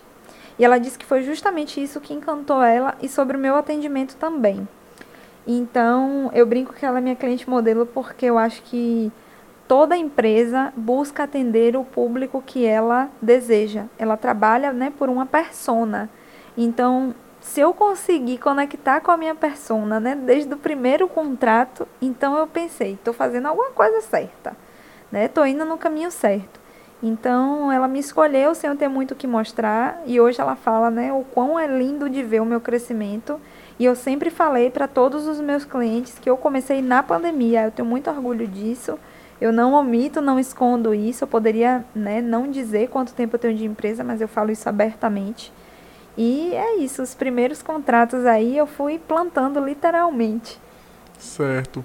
Agora, de desafio, eu tenho visto aí casamento 5 da manhã. Inclusive, você que vai casar, tá pensando em me convidar. Não, case 5 da manhã. 5 da manhã não é horário de casamento. O Irã não vai ficar feliz de receber um convite para um casamento 5 da manhã. Vou pela consideração. Mas casamento 5 da manhã não é o novo pôr do sol. Ou é o novo pôr do sol? Na verdade, o nascer do sol tem uma pegada diferente, como a gente fala aqui na Bahia. É, Mas, voltando à minha pergunta, de desafio, qual foi o, um, um que te marcou? Assim, eu sei que vários devem ter te marcado, mas eu acredito que na caminhada de cada, de todo mundo, a gente tem aquele que, tipo, esse desafio aqui, meu amigo, eu, depois que eu passei dele, o que vier aí, eu tô pronto. Eu falei isso pra mim quando eu vi o cenário da pandemia começar a melhorar, né? E a gente tem uma vacina de fato. Então eu pensei, se eu comecei na pandemia, se eu enfrentei montagens de eventos, né, com todos os protocolos e fazendo tudo que eu fiz até aqui, eu posso enfrentar qualquer coisa. Mas sobre montagens especificamente, é, quando eu tive o meu primeiro 5 da manhã, eu tive muito medo, porque eu tinha que estar na praia duas horas, né? Pra quatro tá pronto. Tá vendo aí, pessoal? 5 da manhã não é uma hora. Né? Mas Nem casem, todo decorador. Casem 5 horas da manhã e me contratem, porque eu amo ver o sol nascer, viu, gente? E é real. Como então eu... a gente vai casar Não, 5 da manhã. não, não. É melhor não. O noivo vai se atrasar. Ele vai se atrasar de qualquer jeito. Vai tomar um porre a noite anterior e não vai acordar. Não vai dar bom, não. Então a gente não vai casar. Opa, é aí. melhor a gente mudar de assunto. Esquece 5 da manhã. Mas, enfim, é, toda montagem tem um desafio. Umas maiores do que as outras, né? É, às vezes o processo é mais leve, mas toda montagem tem um desafio. Seja o imprevisto que acontece, a gente tem que ser polvo mesmo, pensar em. eu brinco com os meus casais que às vezes a gente não tem que ter plano A e plano B, não. A gente tem que ter plano A a Z. Porque são muitas variáveis, é, pode acontecer de tudo que você possa imaginar. Se um fornecedor atrasar, né, é, é na verdade é uma teia, tem que estar tudo muito conectado. Então, se um fornecedor atrasa ou acontece algum problema e aquilo interfere no meu trabalho, são várias, várias situações. Então, toda montagem é um desafio, a gente tem que estar é, pronto para lidar com isso. Mas, sem dúvida, fazer o primeiro 5 da manhã foi muito desafiador porque eu tive medo de não conseguir entregar a tempo. Imagina que 5 horas exatamente a cerimônia precisa começar. Então, meu trabalho tem que estar pronto no máximo até 4 e meia. Então, eu tive muito medo é, e fui com medo mesmo. E já fiz quatro, né? Às 5 da manhã. Inclusive, temos mês que vem dois. É, porque a galera tá gostando, né? Desde que a Loki lançou essa, essa ideia aí, a galera gostou de ver aquele céu, né? Com as cores diferentes e tal. Mas tem uma energia diferente, sem dúvida. É, o nascer do sol, né? O nascer de um novo ciclo na vida do casal tem um simbolismo, tem significado. Tudo que envolve significado me convence, porque eu sou dessas. Então, não tem problema nenhum, não. Fazer 5 da manhã, a gente tá aqui pronto e capaz para isso. Inclusive, eu assisti um casamento decorado por você às 5 da manhã. Acordei. Imagina, só acordei pra assistir o Pra ver a casamento. live. Pra ver a live de casamento. Imagina, eu não vou acordar pro meu, né? E assim, diferente de tudo que eu já vi, eu acho que é, a sua decoração foi o, o ápice, mas assim, o dia, o céu, o mar já entregavam um cenário Perfeito. perfeito. Então, é, é, para mim, assistir foi diferente de todos os casamentos que eu já fui, que eu já, já assisti, já assisti outros em pandemia também, mas parabéns, Laís, estava a coisa mais linda do mundo. Ah, obrigada. Foi. Eu, tinha momentos que eu desconcentrava da cerimônia e ia olhar a decoração, porque eu já sabia que tinha sido feito por você. Então tava muito lindo, a energia do dia tava. E pra mim, é, ver o depoimento da noiva, que é minha amiga. Então ela escreveu um depoimento pra você e eu sabia, por conhecê-la, que era verdadeiro, que você tinha conseguido despertar todas aquelas emoções nela. Sabia que foi sincero, que no fim, pra mim, você conseguiu entregar seu objetivo que é realizar sonho. E eu sei que aquele casamento para ela foi um sonho. E aí, é, como você falou, eu não vendo é, um casamento para quantidade de convidados. Eu entrego um sonho. Entregar um sonho é muito bom, mas tem muito perigo no caminho, né? Então, o que é que você elenca como o maior perigo para não conseguir entregar esse sonho? Então, é, o peso disso é muito grande. Estou fazendo terapia, inclusive, porque eu entendi que isso é, afetava diretamente a mim enquanto pessoa, né? Porque eu tinha medo, sim. Tinha medo de não surpreender a expectativa, né? Nem, nem de atendê-la. Tinha medo de falhar, tinha medo de ficar doente. É, com o Covid a gente ficou, né? Todo mundo muito apreensivo. Graças a Deus eu consegui é, me cuidar, cuidar dos meus e a gente não contraiu o vírus, mas eu tive medo durante muito tempo, né, de estar doente, por exemplo, e, e falhar. Mas eu não podia falhar, não tinha essa possibilidade. O casamento dependia de mim, né? É diferente de outros serviços que só chegam no dia. O meu começa muito, muito antes. Então, quando eu entendi esse medo, eu disse, tá, eu preciso me cuidar porque eu preciso estar bem, senão eu não executo o meu trabalho. E aí comecei a cuidar da minha cabeça é, e canalizar mesmo algumas coisas, né? É, melhorar o, os meus processos, ter claramente, né, o meu processo, quais são os processos da minha empresa, o que é que eu preciso fazer para que esse sonho aconteça, o que é que eu preciso fazer para transformar esse dia em um dia real. E tendo isso muito claro, eu entendi que se eu precisasse por motivos de saúde, eu conseguiria passar claramente o que estava na minha cabeça para outra pessoa executar e que isso estava muito tranquilo, né? Então, assim, não era só sobre também se eu não puder estar, é, entregar para outra pessoa, porque quem me contratou, me contratou porque me escolheu, e isso tem um peso. Então, o perigo, né, de é, falhar assim ou de não conseguir fazer, eu acho que eu consegui contornar cuidando de mim, cuidando da minha mente, da minha cabeça e me preparando para a falha. E com fé em Deus ela nunca vai acontecer, porque eu sempre é, estou um passo à frente, né? Eu, eu brinquei até lá em casa esses dias que eu tive um sonho com o último casamento. Eu tava muito tensa com a montagem, muito tensa, várias coisas envolvidas. E aí eu, eu acabei sonhando que a cerimônia atrasava é, e era porque eu atrasava a decoração. E o que é que eu fiz com isso? Como eu disse, tudo na minha vida eu procuro pensar o que é que eu posso tirar disso. E eu pensei, tá, eu tive esse sonho, pode ser uma coisa aleatória da minha cabeça, mas eu preciso estar um passo à frente. Então, o que, que eu comecei a fazer? Eu comecei a antecipar todos os processos da organização. Muito virginiana. Para que no dia estivesse tudo perfeito. E o que aconteceu? Chegou no dia, eu tive muitos imprevistos. Muitos imprevistos. Inclusive, eu montei o buquê do lado de fora do espaço, porque a cerimônia começava às 10, eu cheguei lá às 6 e só abriram para mim às 7 e meia. Então, o que, que eu podia fazer do lado de fora do espaço? Eu podia montar o buquê. Então, montei o buquê, montei a lapela, organizei é, todo o material para entrar. Eu já tinha feito pré-montagem. Então, assim, eu posso dizer claramente que eu estou um passo à frente do perigo. Eu me antecipo em tudo na vida, assim, o que eu posso fazer, né, para que não dependa de mim essa falha, eu vou fazer. Certo. É, sobre evento, assim, eu ia perguntar uma, uma, uma questão, que é, eu acho que todo mundo, quando vai fazer uma festa, pensa em algumas coisas como principais. Quem gosta de beber, pensa na bebida. Quem gosta de comer bem, pensa primeiro na comida. Né? É, como é você fazer essa captação de clientes e convencer o seu cliente que ele investiu um orçamento independente de valores. Eu particularmente não sei quanto custa o seu serviço. E é claro que não é um padrão, porque cada casamento é um casamento.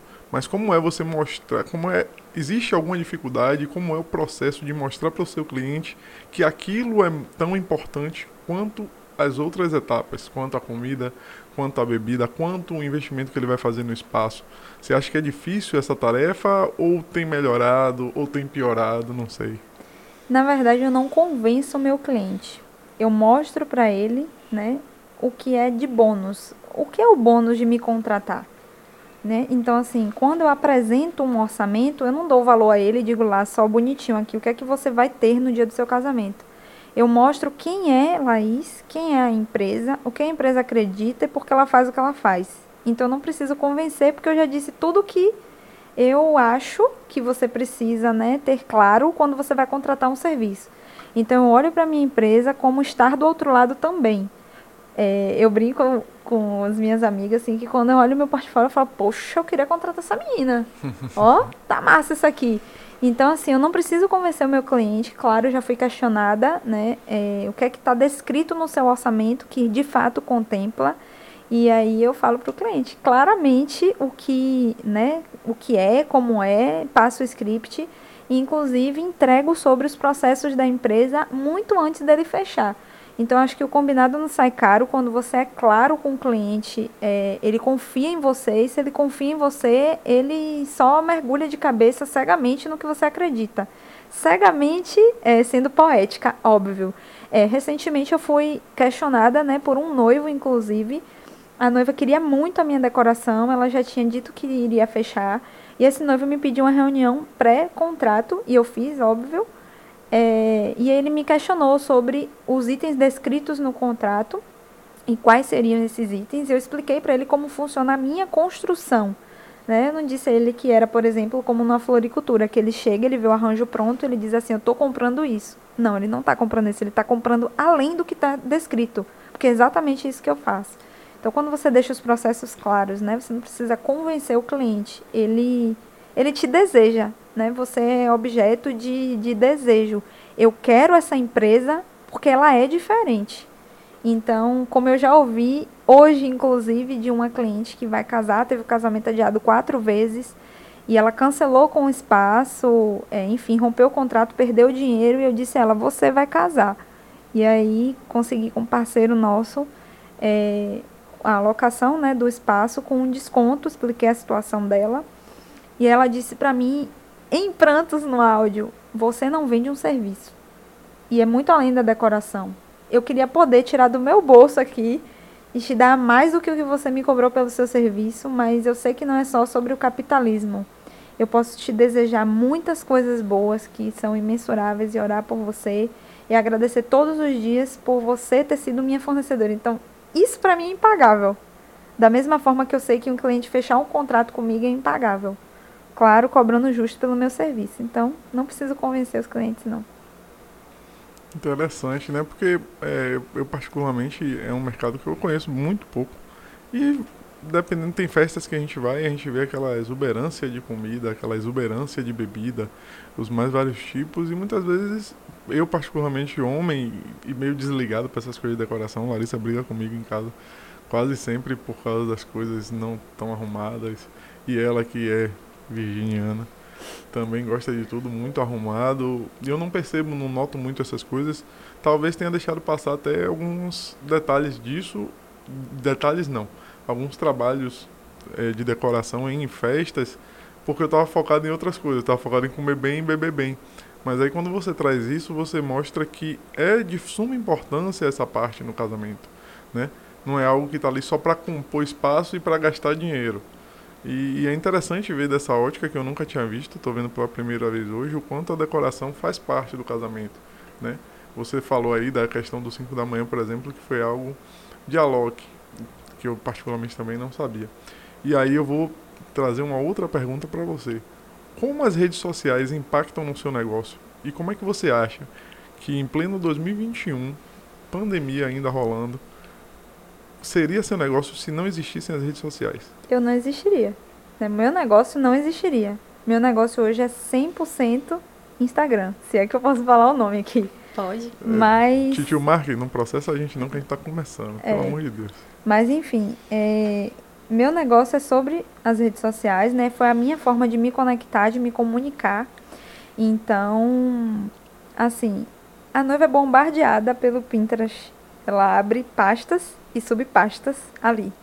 Então, começa na rede social. O sonho de casar começa na rede social.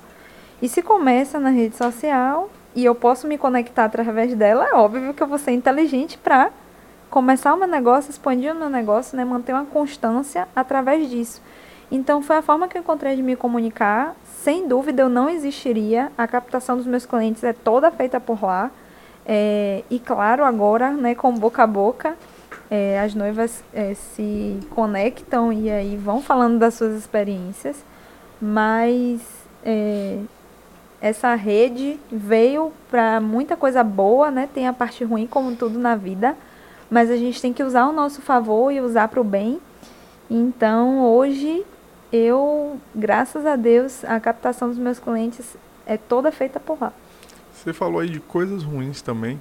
É, e aí eu queria saber de você se em algum evento que você fez, ou em alguma negociação dessa, você ouviu algum comentário que você ou achou injusto pelo, pelo tom da conversa e pelo que você estava disposto a entregar, ou se também te machucou. Algo que pode ter sido um, uma crítica num tom mais agressivo, alguma coisa. Se você quiser até expor a situação, fique à vontade, mas se existiu, como é que foi receber esse comentário? Infeliz de alguém que, que veio de forma mais pesada, assim? Boa. É, eu sou uma pessoa né, da autocobrança. Então, quando eu ouço uma crítica, naquele momento, internamente eu não fico bem, porque eu sempre tento né, fazer o melhor que eu posso. Mas já aconteceu uma situação, sim, que na hora eu fiquei bem retada. Mas eu pensei assim, tá, se é, o universo está me entregando isso, é para eu melhorar. E a crítica, ela é um presente.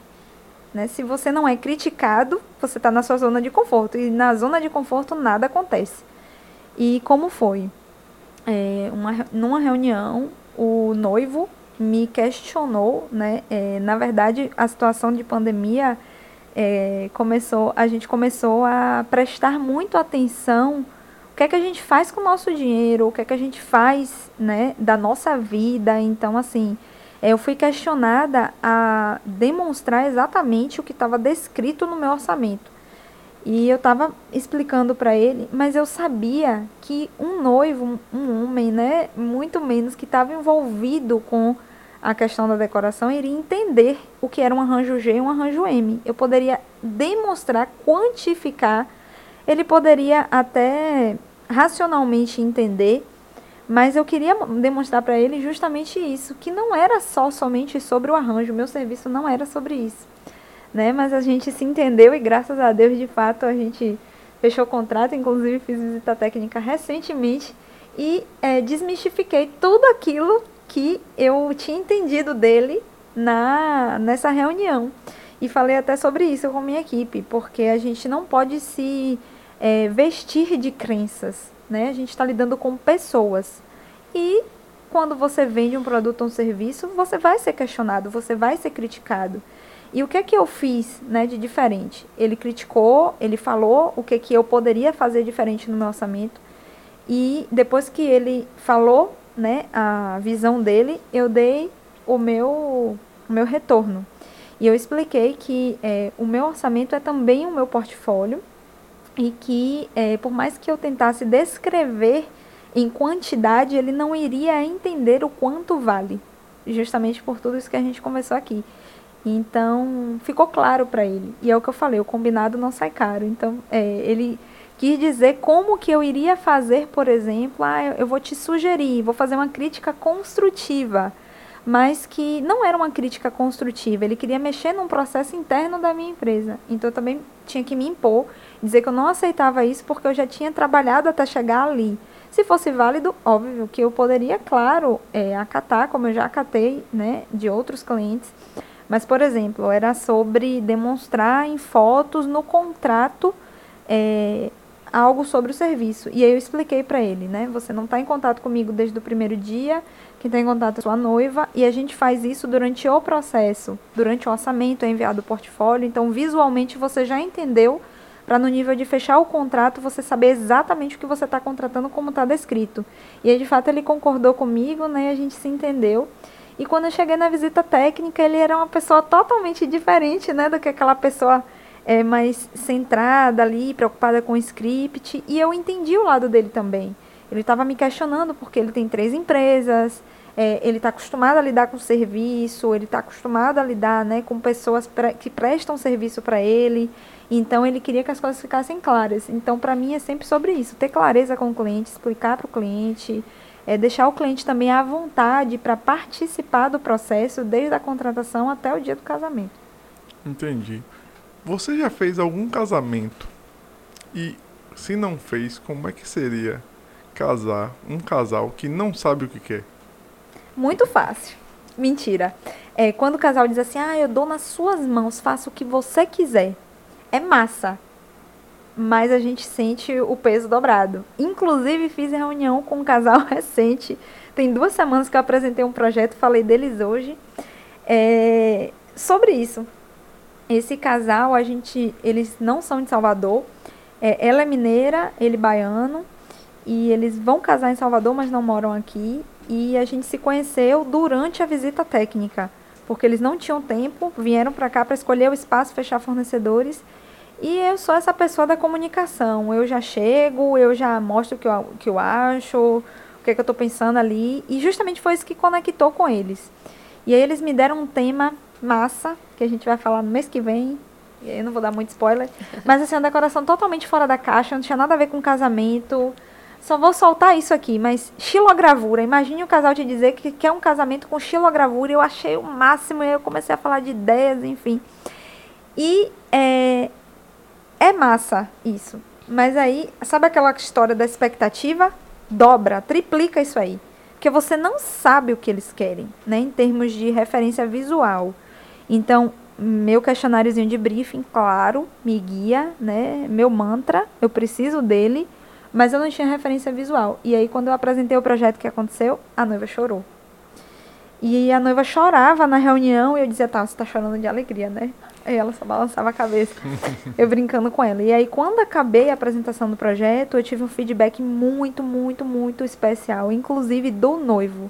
É, eu digo que nos meus casais não tem isso não, de que ah, o noivo não participa. Participa sim, a história dele e a memória também é dele, ele precisa participar. Né? Não tô obrigando a ninguém, graças a Deus eles participam porque querem. Mas assim, é, eu tive o feedback do noivo, e aí ele falou para mim que quando ele decidiu fechar comigo, é, a assessora né, expôs que eu era nova no mercado e tinham outras empresas. E o que fez ele fechar comigo foi justamente é, o fato de eu, na primeira reunião, no primeiro contato, ter exposto que eu entendia o que eles queriam sem nem saber quem eles eram. Né? Então, meu trabalho também é sobre isso, né? É tentar entender aí a cabeça dos casais e, e saber qual é o caminho que eles querem seguir para contar essa história. Então é muito desafiador, mas eu amo desafio. Então, para mim é massa. Você já pensou em desistir? Muitas vezes. Todos os dias quando eu me sentia sobrecarregada emocionalmente. É, o cansaço nunca é sobre o cansaço físico, porque a gente dorme e no outro dia tá tudo bem. Mas o empreendedorismo, eu acho que independente do segmento e o que eu escuto, né, de muitas amigas que têm empresa e de outras pessoas, inclusive, é, é sempre sobre esses surtos que a gente dá de dizer, meu Deus, eu não quero. O que, que, o que, que eu fiz da minha vida? Por que, que eu comecei meu negócio? É, será se vai dar certo? Mas sempre o que me volta para o chão é não compare seu palco com o de ninguém, só você conhece seu bastidor.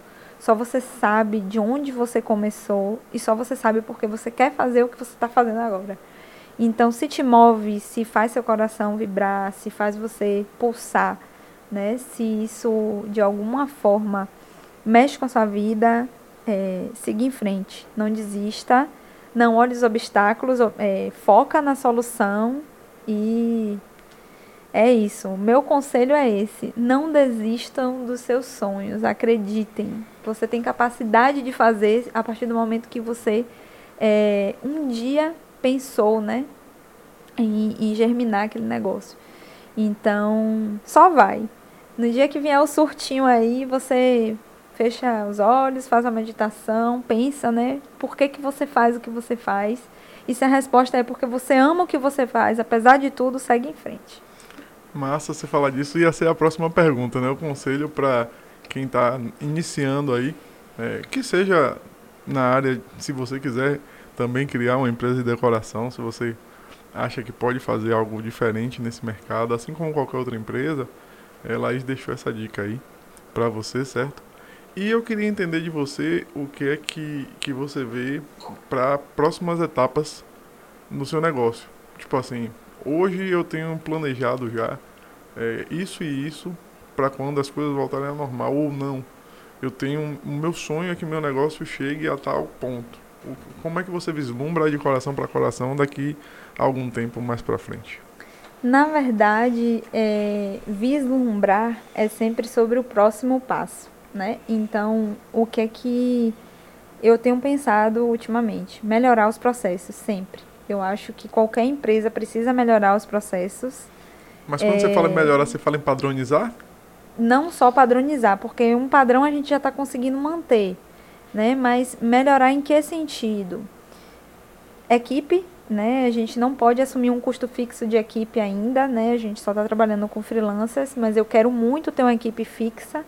Então, a gente tem algumas coisas já na fila, né, de espera que a gente quer muito fazer mas que financeiramente é, existe o um medo por conta da pandemia, né, nosso cenário, e o fato também de eu estar começando. Então, eu tenho claramente o que eu preciso, pelo menos até hoje. Né? Amanhã eu já posso pensar em lembrar de mais alguma coisa, mas assim, melhorar os processos, ter uma equipe fixa e ter um espaço de atendimento. É, até o momento são assim as coisas que eu mais desejo agora.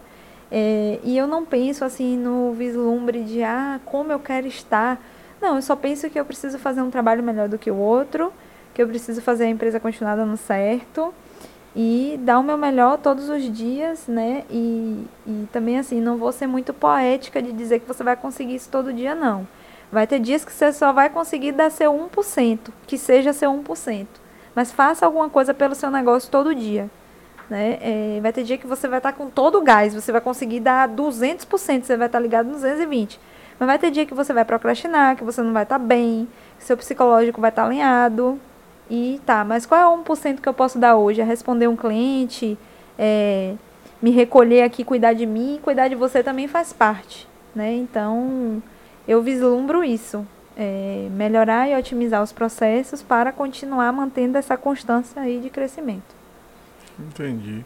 E aí eu vou te botar em outra, sério. Você vê que eu já tô tentando te Já tá na em... terceira, é... isso é porque é meu amigo, hein? Imagina se não fosse. Imagina se não fosse.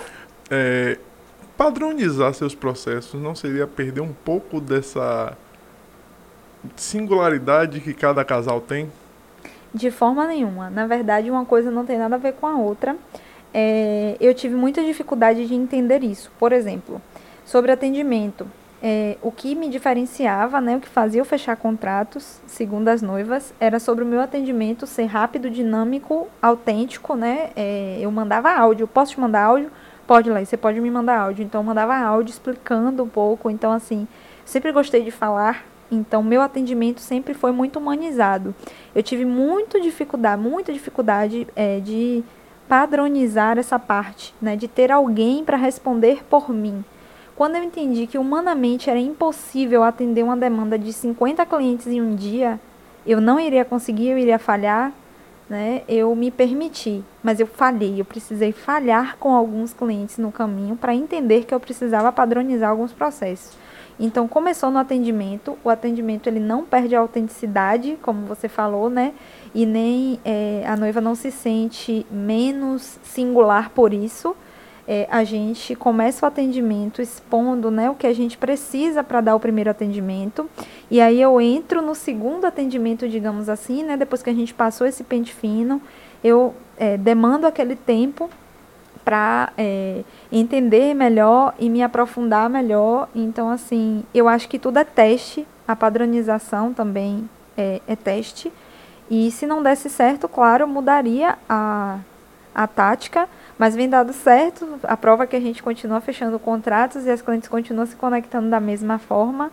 Então, padronização também é teste, né? E eu busco melhorar. Já, hoje eu fiz uma coisa, sei lá, organizei lá meu esqueminha no Trello, amanhã já estou achando que ah, tem alguma coisa aqui que eu posso melhorar e aí a gente vai mudando. Nada é estático, né? É, é volúvel mesmo, é movimento. Tudo é, é muito dinâmico. É porque eu sou da área de engenharia, né? Então, padronizar é o nosso sonho. Na engenharia, tudo o que a gente puder botar de padronizado, a gente quer botar, porque a gente, no meu caso de engenharia mecânica, as máquinas elas entregam tudo sempre da mesma forma. O que não necessariamente é o que acontece com o ser humano, principalmente com o empreendedor. Porque, como você citou, tem dias que o empreendedor está 101% e tem dias que ele está 1%. E uma pessoa que está 101 não entrega a mesma coisa que um. Ela entrega muito mais, assim como 1% ele nunca vai entregar um cara que está completo ali naquele momento, né?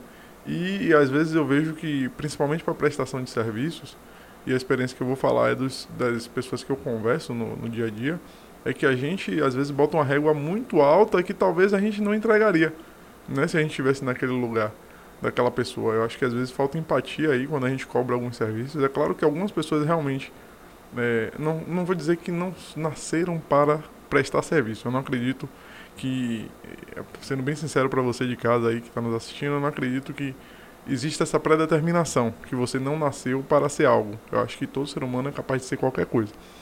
Mas existem pessoas que não têm ainda o tato nem a experiência necessária para lidar com negócios, né? para lidar com prestação de serviços, para entender que você está lidando com sonhos, que você está lidando com expectativas né?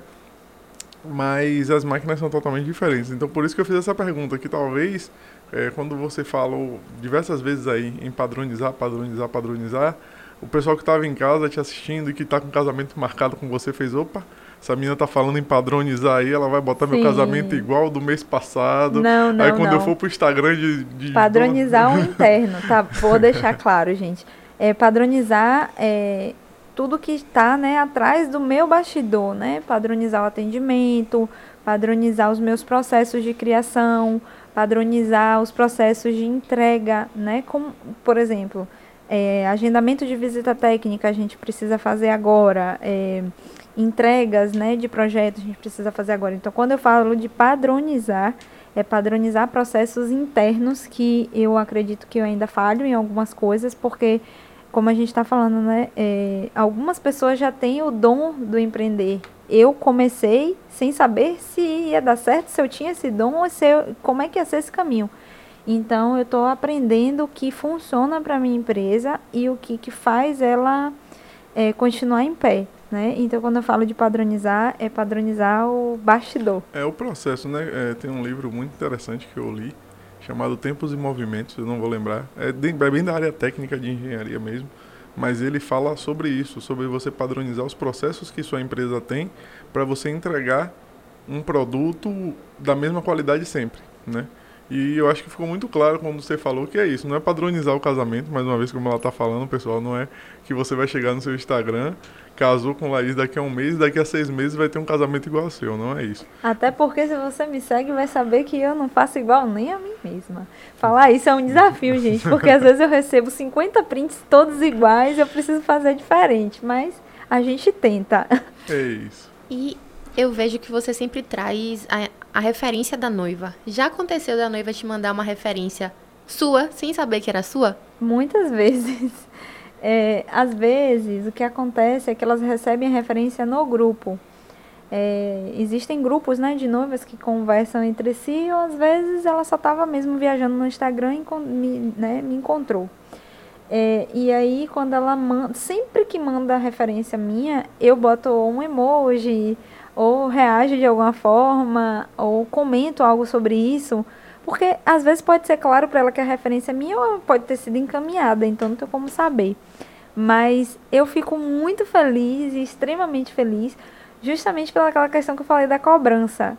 É, e muitas vezes eu recebo, por exemplo, um trabalho que eu olhei e disse assim: ah, mas eu teria feito isso aqui melhor ou diferente. E é justamente o que ela quer que eu faça igual. Não, eu preciso que você faça igual a esse dia.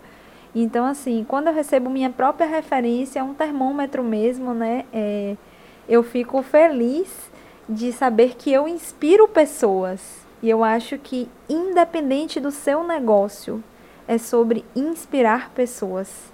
Seja como for. Seja entregar um produto e você comprar aquele produto, você olhar e você dizer, poxa, isso aqui, é, essa caneca me inspira. Hoje eu vou tomar o meu café e, e vou me preparar para um dia, vai ser um dia massa, sabe? Assim, é, é sobre isso. É, eu, eu lembro muito bem, é, teve uma rede de TV que tinha um programa, né? Era o Aprendiz, o Sócio, era com Roberto Justus, eu não vou lembrar de fato o nome do programa. E teve um, episódio que ficou muito marcante, que foi a final da primeira edição, quando ele chegou para um dos candidatos, estavam dois só, né, para decidir, e ele fez assim: Por que eu devo te contratar? E o cara falou. Aí depois ele fez a pergunta: E por que eu deveria contratar o seu concorrente? Aí o cara falou, falou, ele fez: Você acabou de perder. Se você vende seu concorrente do jeito que você se vende, é porque você não confia tanto no seu trabalho, você confia mais no dele. E aí isso ficou muito marcante na minha cabeça, né? Que vem desse lance de você ver sua referência, você ser sua própria referência, você fazer a melhoria no seu trabalho ao ponto de você olhar na frente e você ver, eu hoje consigo criar dentro do que é meu. Né? É claro que isso não, não, não vai tirar aí as suas pesquisas. É, tem muita gente executando a mesma coisa que você faz, tem outras empresas, acho que mundo afora, que fazem o que você faz.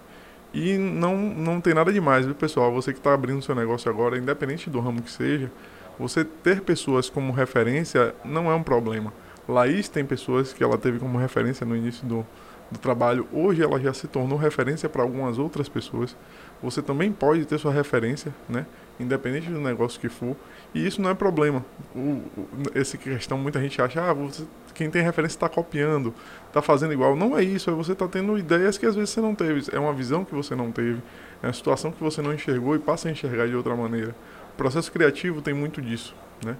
De você observar outros olhares e tentar fazer do seu jeito. Outras coisas, inclusive, né? É, eu falo muito sobre repertório criativo. É, eu não sigo empresas de decoração. As que eu sigo é porque eu tenho alguma afinidade, né? É, de amizade, digamos assim. Mas por que eu não sigo? Não por prepotência ou por qualquer outra que, coisa que se ache. É, criatividade, né? Criar, trazer algo à existência é muito de treinar o olhar. Então, por que, que eu não sigo outras empresas? Porque o meu medo é que o meu cérebro capture alguma referência e replique de alguma forma em algum trabalho. E meu trabalho não é sobre isso. Eu quero ter um insight como eu já tive, olhando uma cabeceira de cama e pensar num banco. Eu quero ter um insight é, numa viagem, olhando um cenário, olhar uma árvore, sei lá o que, e pensar num backdrop. Então, para mim, meu repertório criativo é sobre minhas vivências, não é sobre a concorrência. Até porque eu não acredito na concorrência. Eu acho que cada um faz o que faz e é exclusivo no que faz. Então, hoje, eu me tornar minha própria referência é, assim, o meu maior objetivo. Hoje eu quero receber os prints dos meus antigos trabalhos porque eu preciso fazer melhor do que o que eu fiz antes. Não é porque quero ser melhor do que os outros, eu quero ser melhor do que mim mesma. Então não é prepotência, né? Eu não enxergo assim. Quando eu falo assim, ah, eu não sigo nenhuma empresa de decoração, as pessoas meio que ficam assim, ah, mas por que não? É, não que você não deva se inspirar, como o Irã falou, já me inspirei, claro, em muitas outras empresas até para eu dar né, o meu primeiro start, encontrar o meu caminho. Mas eu decidi que o meu caminhar não era sobre replicar outras empresas, era sobre encontrar o meu caminho e aperfeiçoar né, a mim mesma e me tornar a minha própria referência. Então, seja você sua própria inspiração. Que massa, Laís. Assim, é um presente ouvir isso de você, é um presente é, te receber aqui tão disponível para falar sobre sua vida, sobre a sua empresa, sua filha, seu nenenzinho, seu bebê. É, eu acho que a conversa de hoje, para o nosso público, para pessoas que buscam referências dentro do empreendedorismo, é, é, você foi muito clara, você deu dicas preciosas.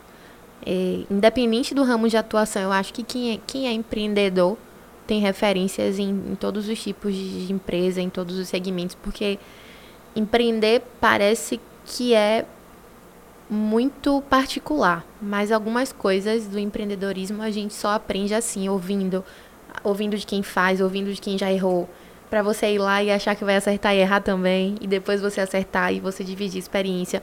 Eu acredito muito no, no empreendedor que compartilha. Para mim, o empreendedor que guarda tudo o que acontece na empresa dele, é, o intuito dele não é empreender, porque empreender não é só lucrar. Então você transforma a sua atividade lucrativa em realizar sonhos de pessoas. E conversando com você, a gente vê que o intuito maior mesmo é realizar sonhos. Eu acho que você tem feito isso de forma brilhante.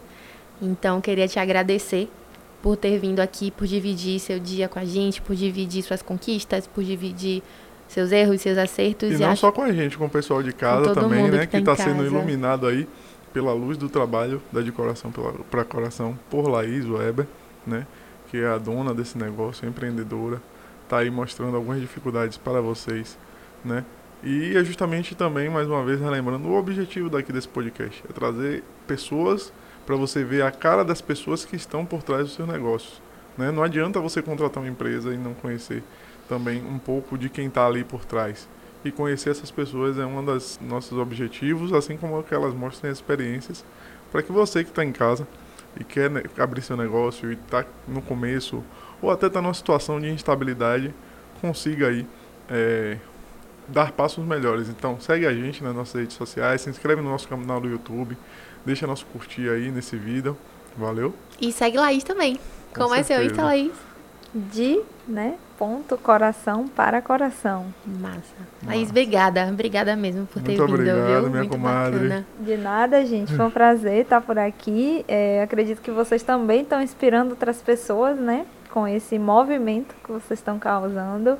Achei massa a ideia aí desde o primeiro momento. É, me senti iluminada, inclusive. Eu acho que todo empreendedor, empreendedor precisa é, ter clareza no caminho, né? E enxergar também a, a, fraqueza do outro nos fortalece, né? Então, o que vocês estão fazendo aí é muito bonito. Tenho certeza que vai ajudar muita gente. Obrigada. Valeu. Muito obrigado, Obrigada, galera. Gente. Terminamos mais um episódio aqui do Farol Podcast, certo? É, Para acompanhar os próximos episódios, assim como ver cortes, ver notícias, ver tudo que a gente vai falar aqui, é, que é nosso objetivo aqui, tá falando sobre empreendedorismo. Segue a gente nas redes sociais, né? Segue aí o Farol PDC, né? E fica ligado aí nos próximos. Esse foi só o segundo episódio e mais para frente tem muita coisa boa por vir. Valeu, boa noite, tchau. Tchau, tchau. Tchau, gente.